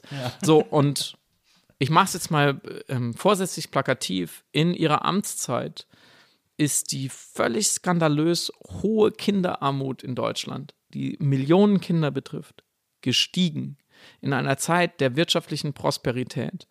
Dagegen hat sie nichts gemacht. In ihrer Zeit ist das Problem Rechtsextremismus so eskaliert mit vielen, vielen Todesopfern, mit Verbindungen bis tief in Staat, Bundeswehr und Hans-Georg Polizei. Hans-Georg Maaßen, den sie gedeckt hat. Es gibt kein Beispiel in der Geschichte der Bundesrepublik, wie schlimm dieses Problem geworden ist. In ihrer Zeit als Doktor der Ph- Physik ist die Klimakrise nicht angegangen worden und eskaliert in einem Maße, dass wir uns jetzt fragen, kriegen wir sie noch in den Griff? Und in ihrer Zeit, selbst ihr großer Erfolg 2015 mit den Geflüchteten, wo sie den humanistischen Moment verkörpert hat, warum ist diese Situation so eskaliert? Weil eine Bundeskanzlerin, Angela Merkel, es so weit hat kommen lassen. So. Ihre Bilanz, je nachdem, wie man sie liest, ist katastrophal. Aber ihre Aura war anscheinend das, was Deutschland gebracht hat. Ja, absolut. Naja, das glaube ich auch. Jetzt komme ich mal zu den Fragen, die ich mir dann in, infolgedessen aufgeschrieben habe. Ich habe zum Beispiel eine Frage, äh, ich habe ein paar Fragen aufgeschrieben, weil ich wollte auch so ein bisschen edgy Fragen schreiben. Ja. Ähm, eine Frage ist, was spricht gegen Lotto spielen? nichts. Ist halt Opium für die Massen. Okay. Das spricht, das ist ja wirklich ein Argument Wir haben ja gerade wieder selber widersprochen, aber wem es Spaß macht. Ich habe, glaube ich, auch schon mal Lotto gespielt. Ich finde, das Spielen, äh, der, äh, der österreichische Philosoph Reinhard Pfaller, der inzwischen leider so ein bisschen identitätspolitisch auch ähm, nicht, Schwierig. schwierig ähm, nicht so genau weiß, wo er steht. Und ähm, das ist aber wieder ein ganz anderes Thema. Er hat ein wunderbares Buch geschrieben damals, wofür es sich zu leben lohnt. Das ist, glaube ich, jetzt zehn oder zwölf Jahre alt. Und er hat die Heiligkeit des Spiels darin beschrieben. Und er hat auch, ähm, er hatte- er mehrere so Steckenpferde. Er hatte das Rauchen, das will ich jetzt nicht ähm, vermitteln, dass alle rauchen sollen. Habe ich gesagt, Rauchen ist total bescheuert, macht dich nur kaputt, aber es ist irgendwie eine Feier der, der, der menschlichen Freiheit. Lasse ich jetzt einfach mal so wertfrei so stehen. Und er hatte Fußball, glaube ich, gesagt, was ist Fußball eigentlich für ein weirder Sport? Warum sind, begeben sich da 70.000 Leute ins Stadion? Ähm, und ich maße mir jetzt an, das, was er damals gesagt hat, zu übertragen auf Lottospielen. Der- Es gibt ja auch die Theorie des Homo Ludens, also das, das, dass der Mensch eigentlich durch das Spiel eigentlich zu, zu dem geworden ist, was er heute geworden ist. Wir sind eine Spezies, die extrem viel Freude und Sinn und Progress daraus zieht, etwas zu tun, was auf den ersten Blick sinnlos ist. Und das kann man wertschätzen und feiern. Und die Lotterie hat natürlich diese Sinnlosigkeit des Spiels ähm, kapitalisiert, weil sie dir sagt, auch du kannst es schaffen, du wirst mal Millionär werden. Das ist ein bisschen schade. Aber grundsätzlich die ganz banale Tätigkeit von jemand in, in so einen Lottoshop zu gehen und sagen, ich gebe jetzt mal zwei Euro für so ein Los und vielleicht, vielleicht bin ich's und ich gewinne und dann bin ich reich. Das hat auch eine Magie, der kann ich mich noch, auch nicht entziehen. Das ist doch toll. Das ist doch toll, dass Leute noch glauben, ihr Leben kann sich morgen verändern. Ich mache sogar gerne Dinge, die auch auf den zweiten und dritten Blick noch sinnlos erscheinen. Ähm, Zum Beispiel Podcast. Aber ich, was ich am Lottospielen so liebe, mein, ich, also, also es gibt bei mir, glaube ich, zwei Gründe, warum ich Lotto spielen mag. Erstmal, weil mein Vater immer Lotto gespielt hat. Und das war für mich als Kind, manchmal durfte ich mit und auch Zahlen ankreuzen, auch Lottoscheine und so. Das ist natürlich, cool.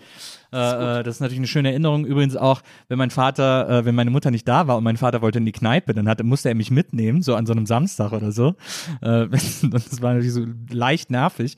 Aber dann hat er mich im, in der Kneipe immer am Spielautomaten geparkt. Dann hat er da fünf Mark eingeworfen und dann muss ich immer, musste ich immer so hochdrücken und auf Chance und so äh, wenn es die Möglichkeit gab. Oder ich habe 50 Pfennig für die Jukebox bekommen und durfte die ganze Kneipe mit Musik beschallen und so. Und du fandest das, es gut? Ja, das hat mich alles wahnsinnig glücklich Was hat dein gemacht. Vater in der Zeit gemacht? einen Kölsch getrunken, Kölsch getrunken, mit den Jungs gelabert. Und dann habe ich auch mal eine Cola bekommen und dann habe ich vor allem auch eine Tafel Goldnuss bekommen. Das war damals diese Aldi-Schokolade, wo auf der irgendwie stand, original mit 23 ganzen Haselnüssen oder sowas. Ähm, und das war für mich, deswegen waren Kneipen für mich ein wunderbarer Ort. Ich habe das total geliebt da. Das, ich verstehe das. Das ist interessant, weil da könnte man jetzt auch wieder von links ranpreschen und sagen, toxische Männlichkeit, wie kann er das Kind in die Kneipe Ja, aber man kann auch von links ranpreschen und sagen, na klar, Arbeiterbewegung, Ja. äh, da wo die Arbeiter sich treffen und einmal wenigstens irgendwie diesem Hamsterrad entfliehen können und so. Ja, ich finde das, ich finde das toll. Ich, ich habe, ich habe weniger so Momente gehabt, aber ja, wo du auch als, als Junge deinen Vater als Mann Ja. erlebt hast. So, so kritisch man das vielleicht auch hinterfragen kann, aber dass dem wichtig war, er geht in die Kneipe und trinkt mit den Jungs ein Bier. Ja, aber das war So, gar nicht so männlichkeitskonnotiert, sondern das war für den einfach normal, weil er halt gerne einen Kölsch trinkt und gerne irgendwie mit Leuten quatscht. Und der hat da mit jedem Quatsch, der reingekommen ist, das war ja auch scheißegal, ob das ein Mann oder, eine Frau war oder so, das war einfach, am Tresen war es einfach schön. Ja, irgendwie das ist so. schön. Und habt ihr was gewonnen mal? Ich habe bestimmt mal irgendwie zwei Mark rausgeholt oder so. Äh, aber der fand es dann auch, wir sind dann manchmal auch essen gegangen in so Restaurants, wo er dann den Wirt kannte. Mein Vater war ganz früher Kellner, deswegen war der auch, war Gastro für ihn irgendwie auch äh, ein Thema. Und da hat er dann manchmal auch, wenn wir essen gegangen sind, einfach zwei Mark in Automaten geworfen, weil er es witzig fand. Mein Vater zum Beispiel sagt auch, wenn immer er einen Hütchenspieler sieht, spielt er immer eine Runde mit, weil der das einfach, der liebt einfach den Effort.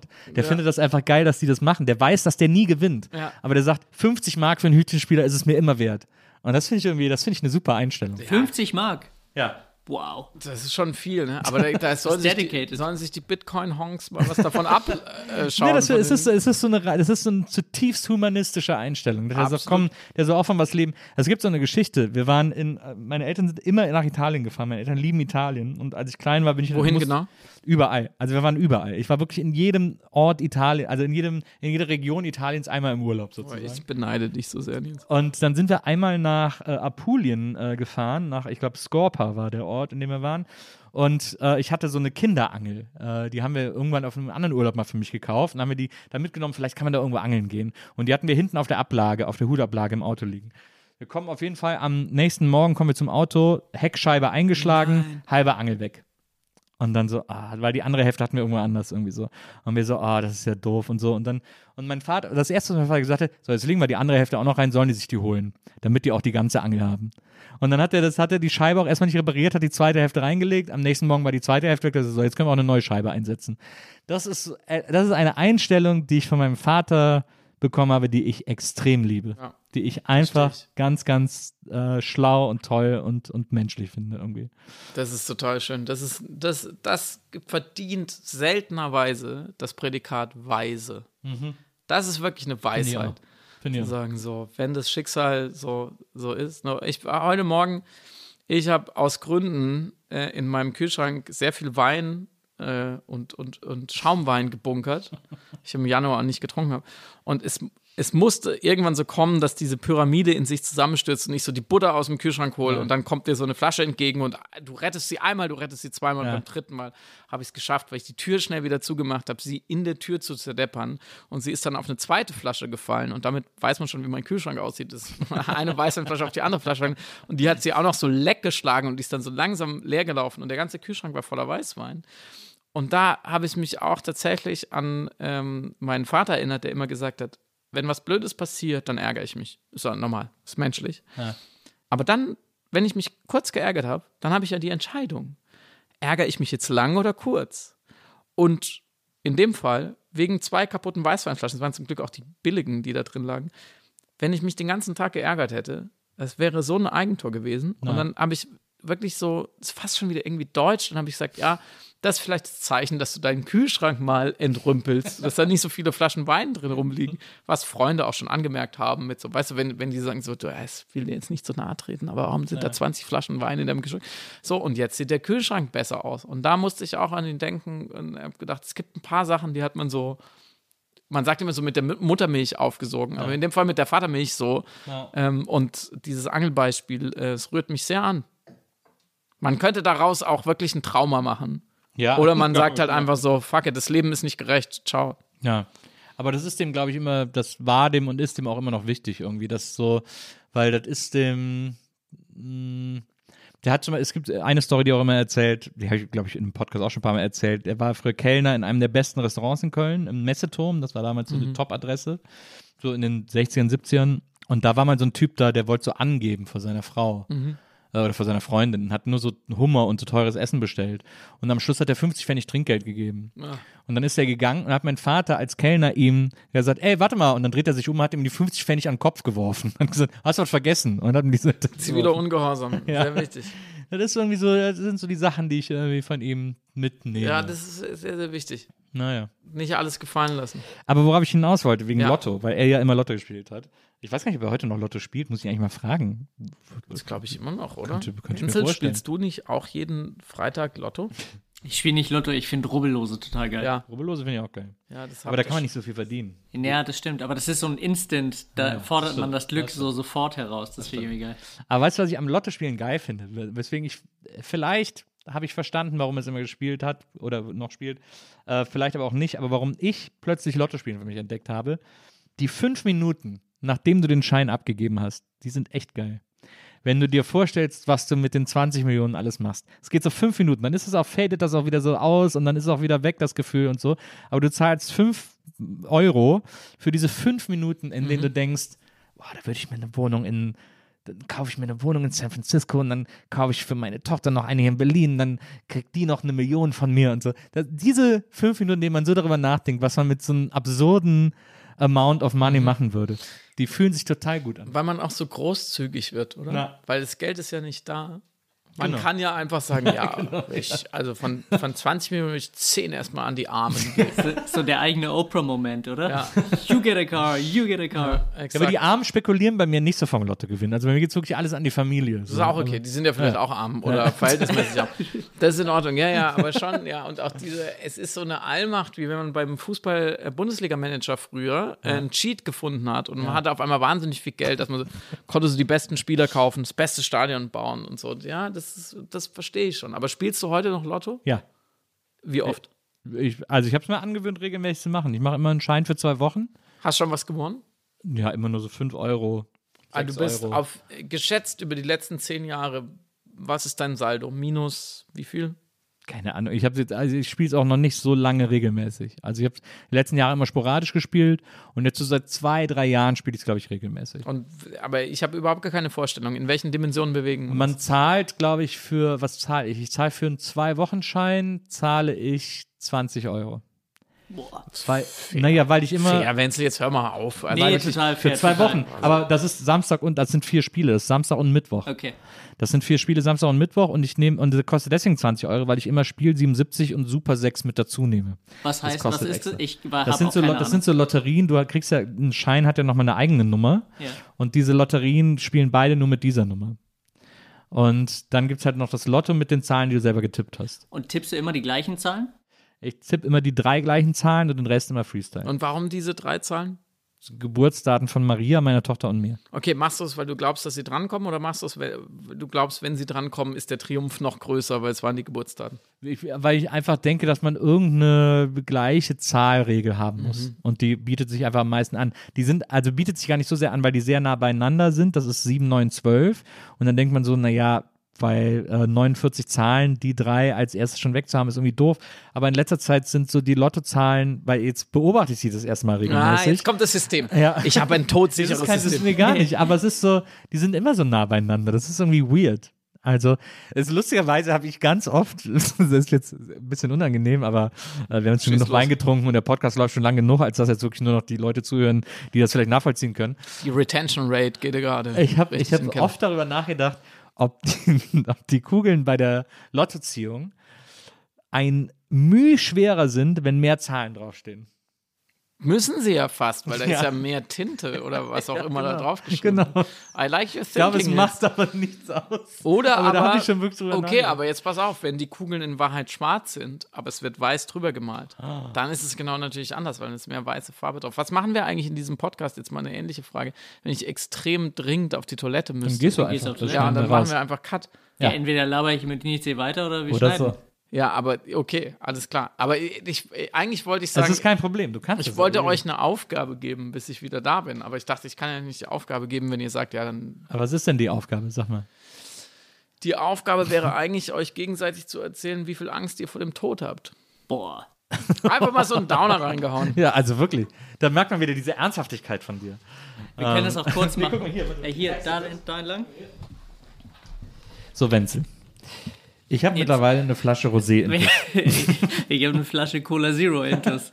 Ich bin so Ich hype glaub, ich wie du. nicht, hat Friedemann auch eine Flasche Weißwein Intus? Ist Der es hat eine noch viel Flasche? Weißwein Intus, die liegt schon liegend auf dem Boden. Ah, Ja, ja, okay. rollend. Angst vorm Tod, 1 bis 10. Für mich eine äh, 10, eine ganz klare 10. 10 heißt viel Angst oder keine Angst? Guck mal, jetzt kommt noch eine Maria rein. Willst du auch noch was? Wir haben eine Aufgabe gestellt bekommen. Friedemann ist aufs Klo gegangen. Hat uns die Aufgabe gestellt, wir sollen darüber reden, wie viel Angst vom Tod wir haben. Und gibt es irgendwie eine Skala? Oder 1 bis Ja, 10. ich habe 1 bis 10 eingeführt. vor, dass ihr selbst sterbt oder, oder jemand anders? Ich glaube, da können wir selber entscheiden. Ich schätze mal, wir selbst. Ja. Ich habe viel mehr Angst, dass Nils stirbt, als dass ich sterbe. ah. Weil wenn ich sterbe, ist mir egal. Aber wenn Nils stirbt, muss die Miete alleine zahlen. Also 10. Dann zehn. Aber 10 von meinem Tod, vor deinem Ja. dann eine 1. naja, ich sag mal fünf. Ja. Ich habe eine 10 von meinem. Ja? Ja. Warum? Weil ich Angst habe, dass ich irgendwie, dass ich, dass ich checke, dass ich sterbe, dass ich es mitbekomme. Na, also, Da habe ich tierische Angst vor.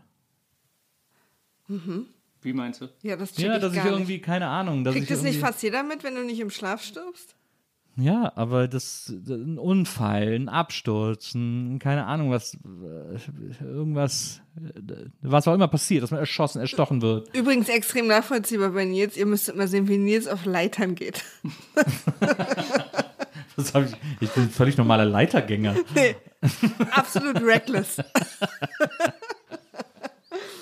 Verstehe ich komplett. Ja, 98 Prozent der Unfälle passieren im Haushalt. das stimmt. Aber ich, bin, ich finde, ich bin ein sehr sicherer Leiterbesteiger. Okay, Halbzeit.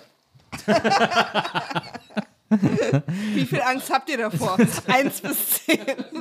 Flasche Weißwein umgekippt. So, ich bin wieder da. Also, Angst vor dem Tod. Ja.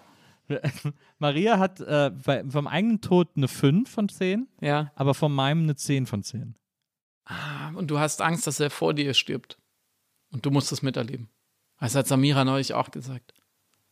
Das ist ein schöner Gedanke. Also außer für mich. Ja.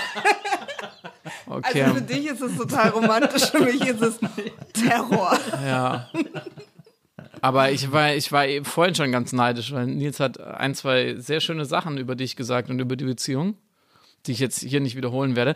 Aber ähm, Wie lustig das wäre. Könnt ihr mir erzählen, worüber ihr so gesprochen habt? über alles. Oh. Tatsächlich. Und über Lotto spielen. Okay, aber wenn, okay, dann gebe ich dir eine, eine Hilfe. Wenn du wüsstest, ihr sterbt genau gleichzeitig, Ja. dann wie viel? Äh, fünf. Warum nur so wenig? Weil wir, weil wir jetzt schon so ein geiles Leben hatten, da bin ich schon fein mit. Gute Antwort. Nee, würdest du es gleich sagen? Sagst jetzt sieben, weil so geil war es immer noch nicht. 10. Also nicht, weil unser Leben nicht geil wäre, aber weil ich einfach Angst vorm Sterben habe und auch Angst davor habe, dass du stirbst. Ja.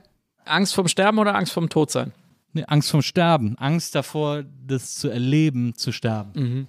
Und ab- also diese letzten Sekunden Ja. oder echt? Ja. Die finde ich, also echt? Zu checken, dass es jetzt vorbei ist. Ich habe irgendwie das Gefühl, ich will so viel machen, dass diese Lust hört niemals auf. Ist ja eigentlich ein schöner Gedanke. Ja, aber ich glaube, ist es nicht so, wenn man so alt wird und dann wird alles auch so anstrengend, dass man irgendwann sagt, ach komm, jetzt ist gut. Das glaube ich nee, nämlich das auch. Gegenteil ist der Fall. Ich glaube, das Gegenteil ist der Fall. Du wirst so ein anstrengender Opa, der irgendwie noch so mit, mit dem Rollator noch so Ich sagt, da- ich da lass irgendwie- mich mitspielen, ich da- Jungs. ich hatte einen guten Linken früher. So, es ist interessant. So. Das ist sehr interessant. Ich habe da, ich hab da irgendwann mit meiner Mutter drüber gesprochen, äh, zuletzt, gar nicht so lange her, vor ein, paar, ein, zwei Jahren oder so. Und dann hat meine Mutter zu mir gesagt, du denkst von dir selber nie, dass du alt bist. Niemals. Und die ist jetzt irgendwie in den 70ern. Aber die ist ja auch nicht, die sagt ja auch nicht so, okay, jetzt, äh, in fünf Jahren lege ich mich zum Sterben hin irgendwie. Du denkst nie von dir als alter Mensch. Du bist für dich immer jung und jünger als andere. Und deswegen ist es, äh, finde ich, den Gedanken, irgendwann zu erleben, dass es das jetzt war, ganz fürchterlich. Also wenn du es wirklich schaffst, bis wenige Sekunden vor deinem Tod diese Illusion, dass du nicht alt wärst, aufrechtzuerhalten, dann finde ich, sind diese Sekunden Angst ein guter Preis, weil dann hast du vorher ein sehr angstfreies Leben gehabt. Ja, aber Angst ist nie, ist nie gut. Die letzten fünf Sekunden. Ist dann auch egal. Ich finde auch gut, wenn ihr jetzt Sekunden verhandelt. Na Gott, sieben. sieben ist okay. Ich habe, also, ich habe jetzt, ich würde jetzt nicht sagen Angst, aber ich habe, ich denke jeden Tag über den Tod nach. Ja. Klar. Also, und, und zum Glück zunehmend entspannt. Ja. Also entspannt ist so ein blödes Wort, weil also, hey, jetzt, gestern haben wir gekifft beim Tobi, war echt entspannt. Nicht so entspannt, sondern halt ähm, nicht voller Sorge oder Fragen, sondern eher akzeptierend. Es ist halt irgendwann vorbei, aber es ist schon ein Thema. Ja, ich äh, denke jetzt, ich habe jetzt auch nicht jeden Tag Angst vorm Tod. Aber dass der irgendwann eintritt, finde ich schon doof. Ja, also ich meine, jetzt kann man nur so schlimme, so kleine Prinzsätze sagen. Was ist so ein Kalenderspray? Nein, aber du bist ja die meiste Zeit der, der Existenz dieser Erde sehr tot. Und du bist ja nur so, so ein Mini, so ein Cornflake groß, Ja, bist du ja da. Ist, ja, okay. Aber Und ist, dafür kann man ja schon Quatsch. dankbar sein, dass man vielleicht in einer Zeit dann da war, die nicht ganz so schlimm war.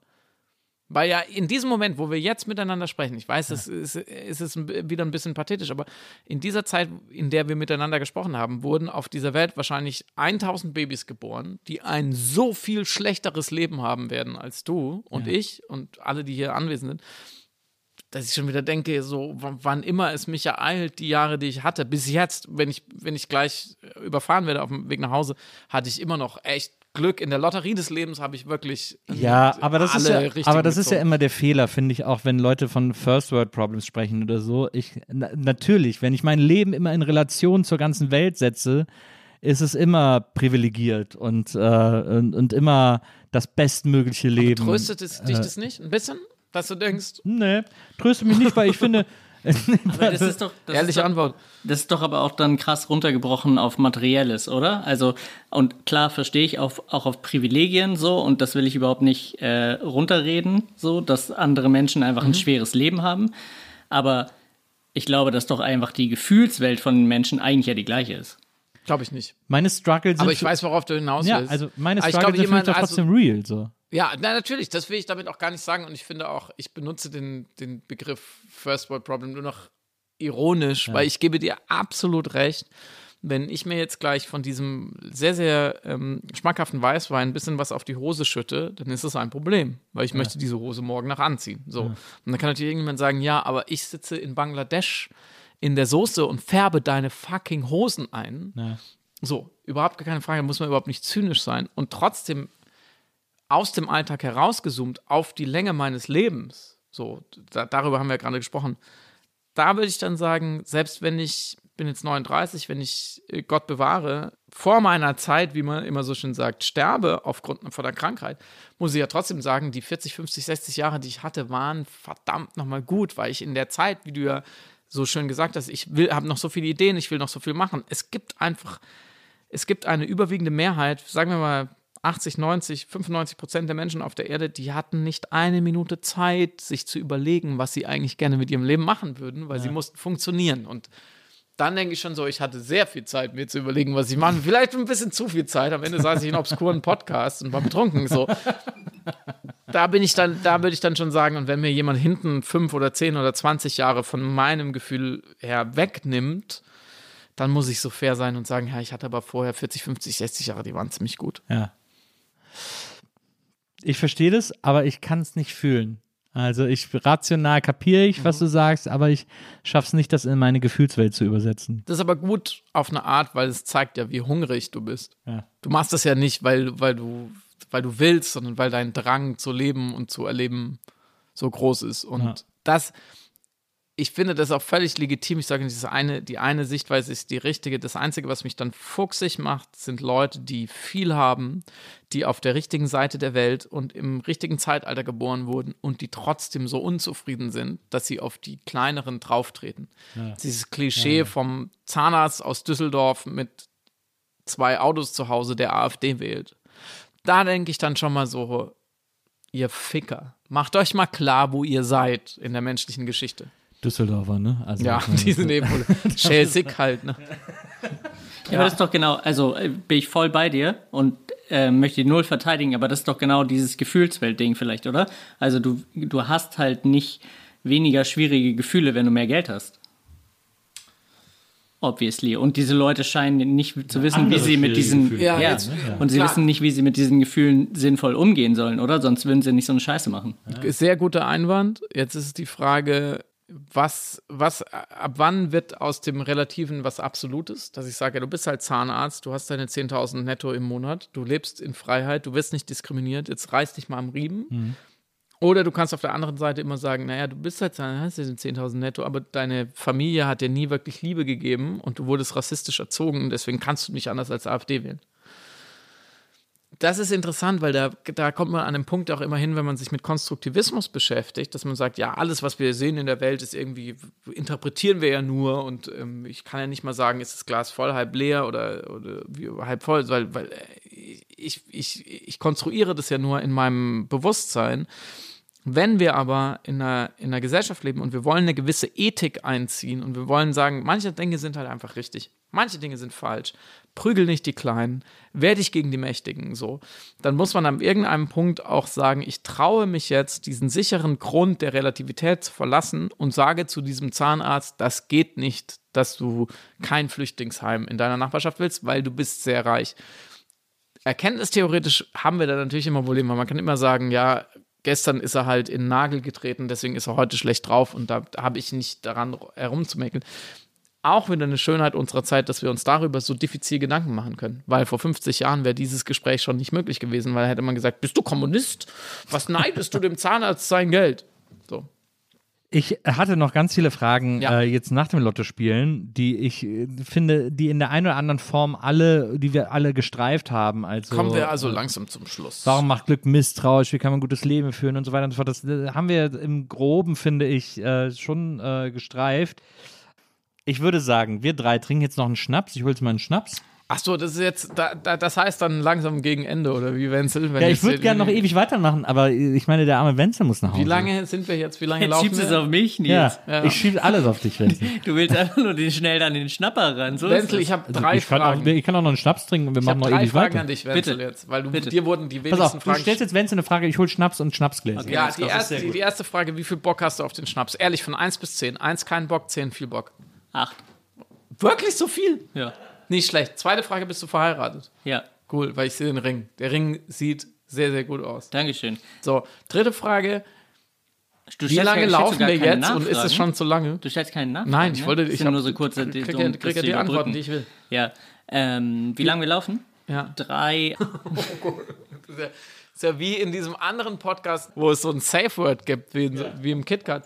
Ähm, und man Ja, der, das sagen Ding muss, ist, bei Nils, bei Nils gibt es kein Safe Word, weil es halt bei Nils ein Safe Space ist. Ah ja. Aber du hast es, sonst gehen die Folgen ja nicht so lang, jetzt mal ehrlich.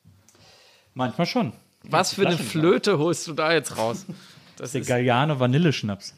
schön. Ist es ein Grappa? Nee, ist Basis? Vanille, ist. Reine, reine, okay, okay. Sehr lecker. Vanilla heißen ja auch äh, in der Szene die Freunde, nicht- die noch, Die nicht BDSM-Leute. ja, die noch ähm, sozusagen. Lassen wir das.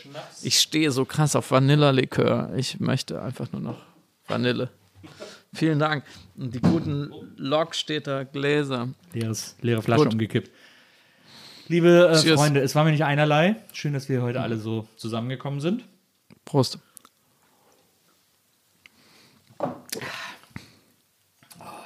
Der schmeckt verhältnismäßig gut dafür, dass er aussieht, als wäre er aus dem Mittelstrahl gewonnen. Ich habe den auch hauptsächlich wegen dieser Flasche gekauft. Die ist sehr, sehr groß. Na, eine richtig lange Flasche. Lieber Friedemann, ich muss wirklich sagen, dieses Aufeinandertreffen von uns nach so vielen Jahren war so viel besser als erwartet. Vielen Dank. Also ich habe wirklich schon, äh, ich habe viel erwartet, aber dass es so hoch hergehen würde und dass es so interessant werden würde und dass wir äh, uns so schön über das ganze Leben unterhalten können, das hätte ich nicht gedacht. Deswegen äh, vielen, vielen Dank, dass du bei mir warst und dass du so offen alles mit mir geteilt hast. Vielen Dank für jede einzelne Minute, lieber Wenzel, lieber Nils. Das war wirklich eine große Freude. Und ähm, ich hoffe, es, wird, es ist dann am Ende klar geworden, warum ich am Anfang äh, so gerne über die Klimakrise reden wollte, weil alles, was wir danach besprochen haben, ist nur möglich, wenn dieser Planet noch ein bisschen weiter funktioniert. All diese schönen Dinge bis zu äh, Van Vanilla-Schnaps. Dafür brauchen wir halt ökologische ähm, Stabilität. Deswegen vielen Dank, dass ich so viel Quatsch erzählen durfte. Das, äh, also das war jetzt wirklich der große Bogen äh, fertig gespannt. Äh, Respekt. Lieber Wenzel, vielen Dank, äh, dass du den Podcast heute produziert Mhm. hast. Vielen Dank. Vielen Dank auch an Maria, die noch kurz reingekommen Ja, ist stimmt, und die war auch noch äh, da. und irgendwie Teil dieses Grüße. Podcasts war. Und äh, vielen Dank an euch zu Hause fürs Zuhören. Wir hören uns nächstes Mal wieder hier bei der Nils Buckelberg Erfahrung. Wir trinken jetzt noch heimlich ohne euch Schnaps weiter und hören uns nächste Woche an dieser Stelle wieder. Bis dahin, macht's gut. Tschüss. Die Nils Bokelberg Erfahrung. Von und mit Nils Bokelberg. Eine Produktion von Pool Artists. Team Wenzel Burmeier, Lisa Hertwig, Maria Lorenz Bokelberg, Frieda Morische und natürlich Nils Bokelberg. Die Nils Bokelberg Erfahrung.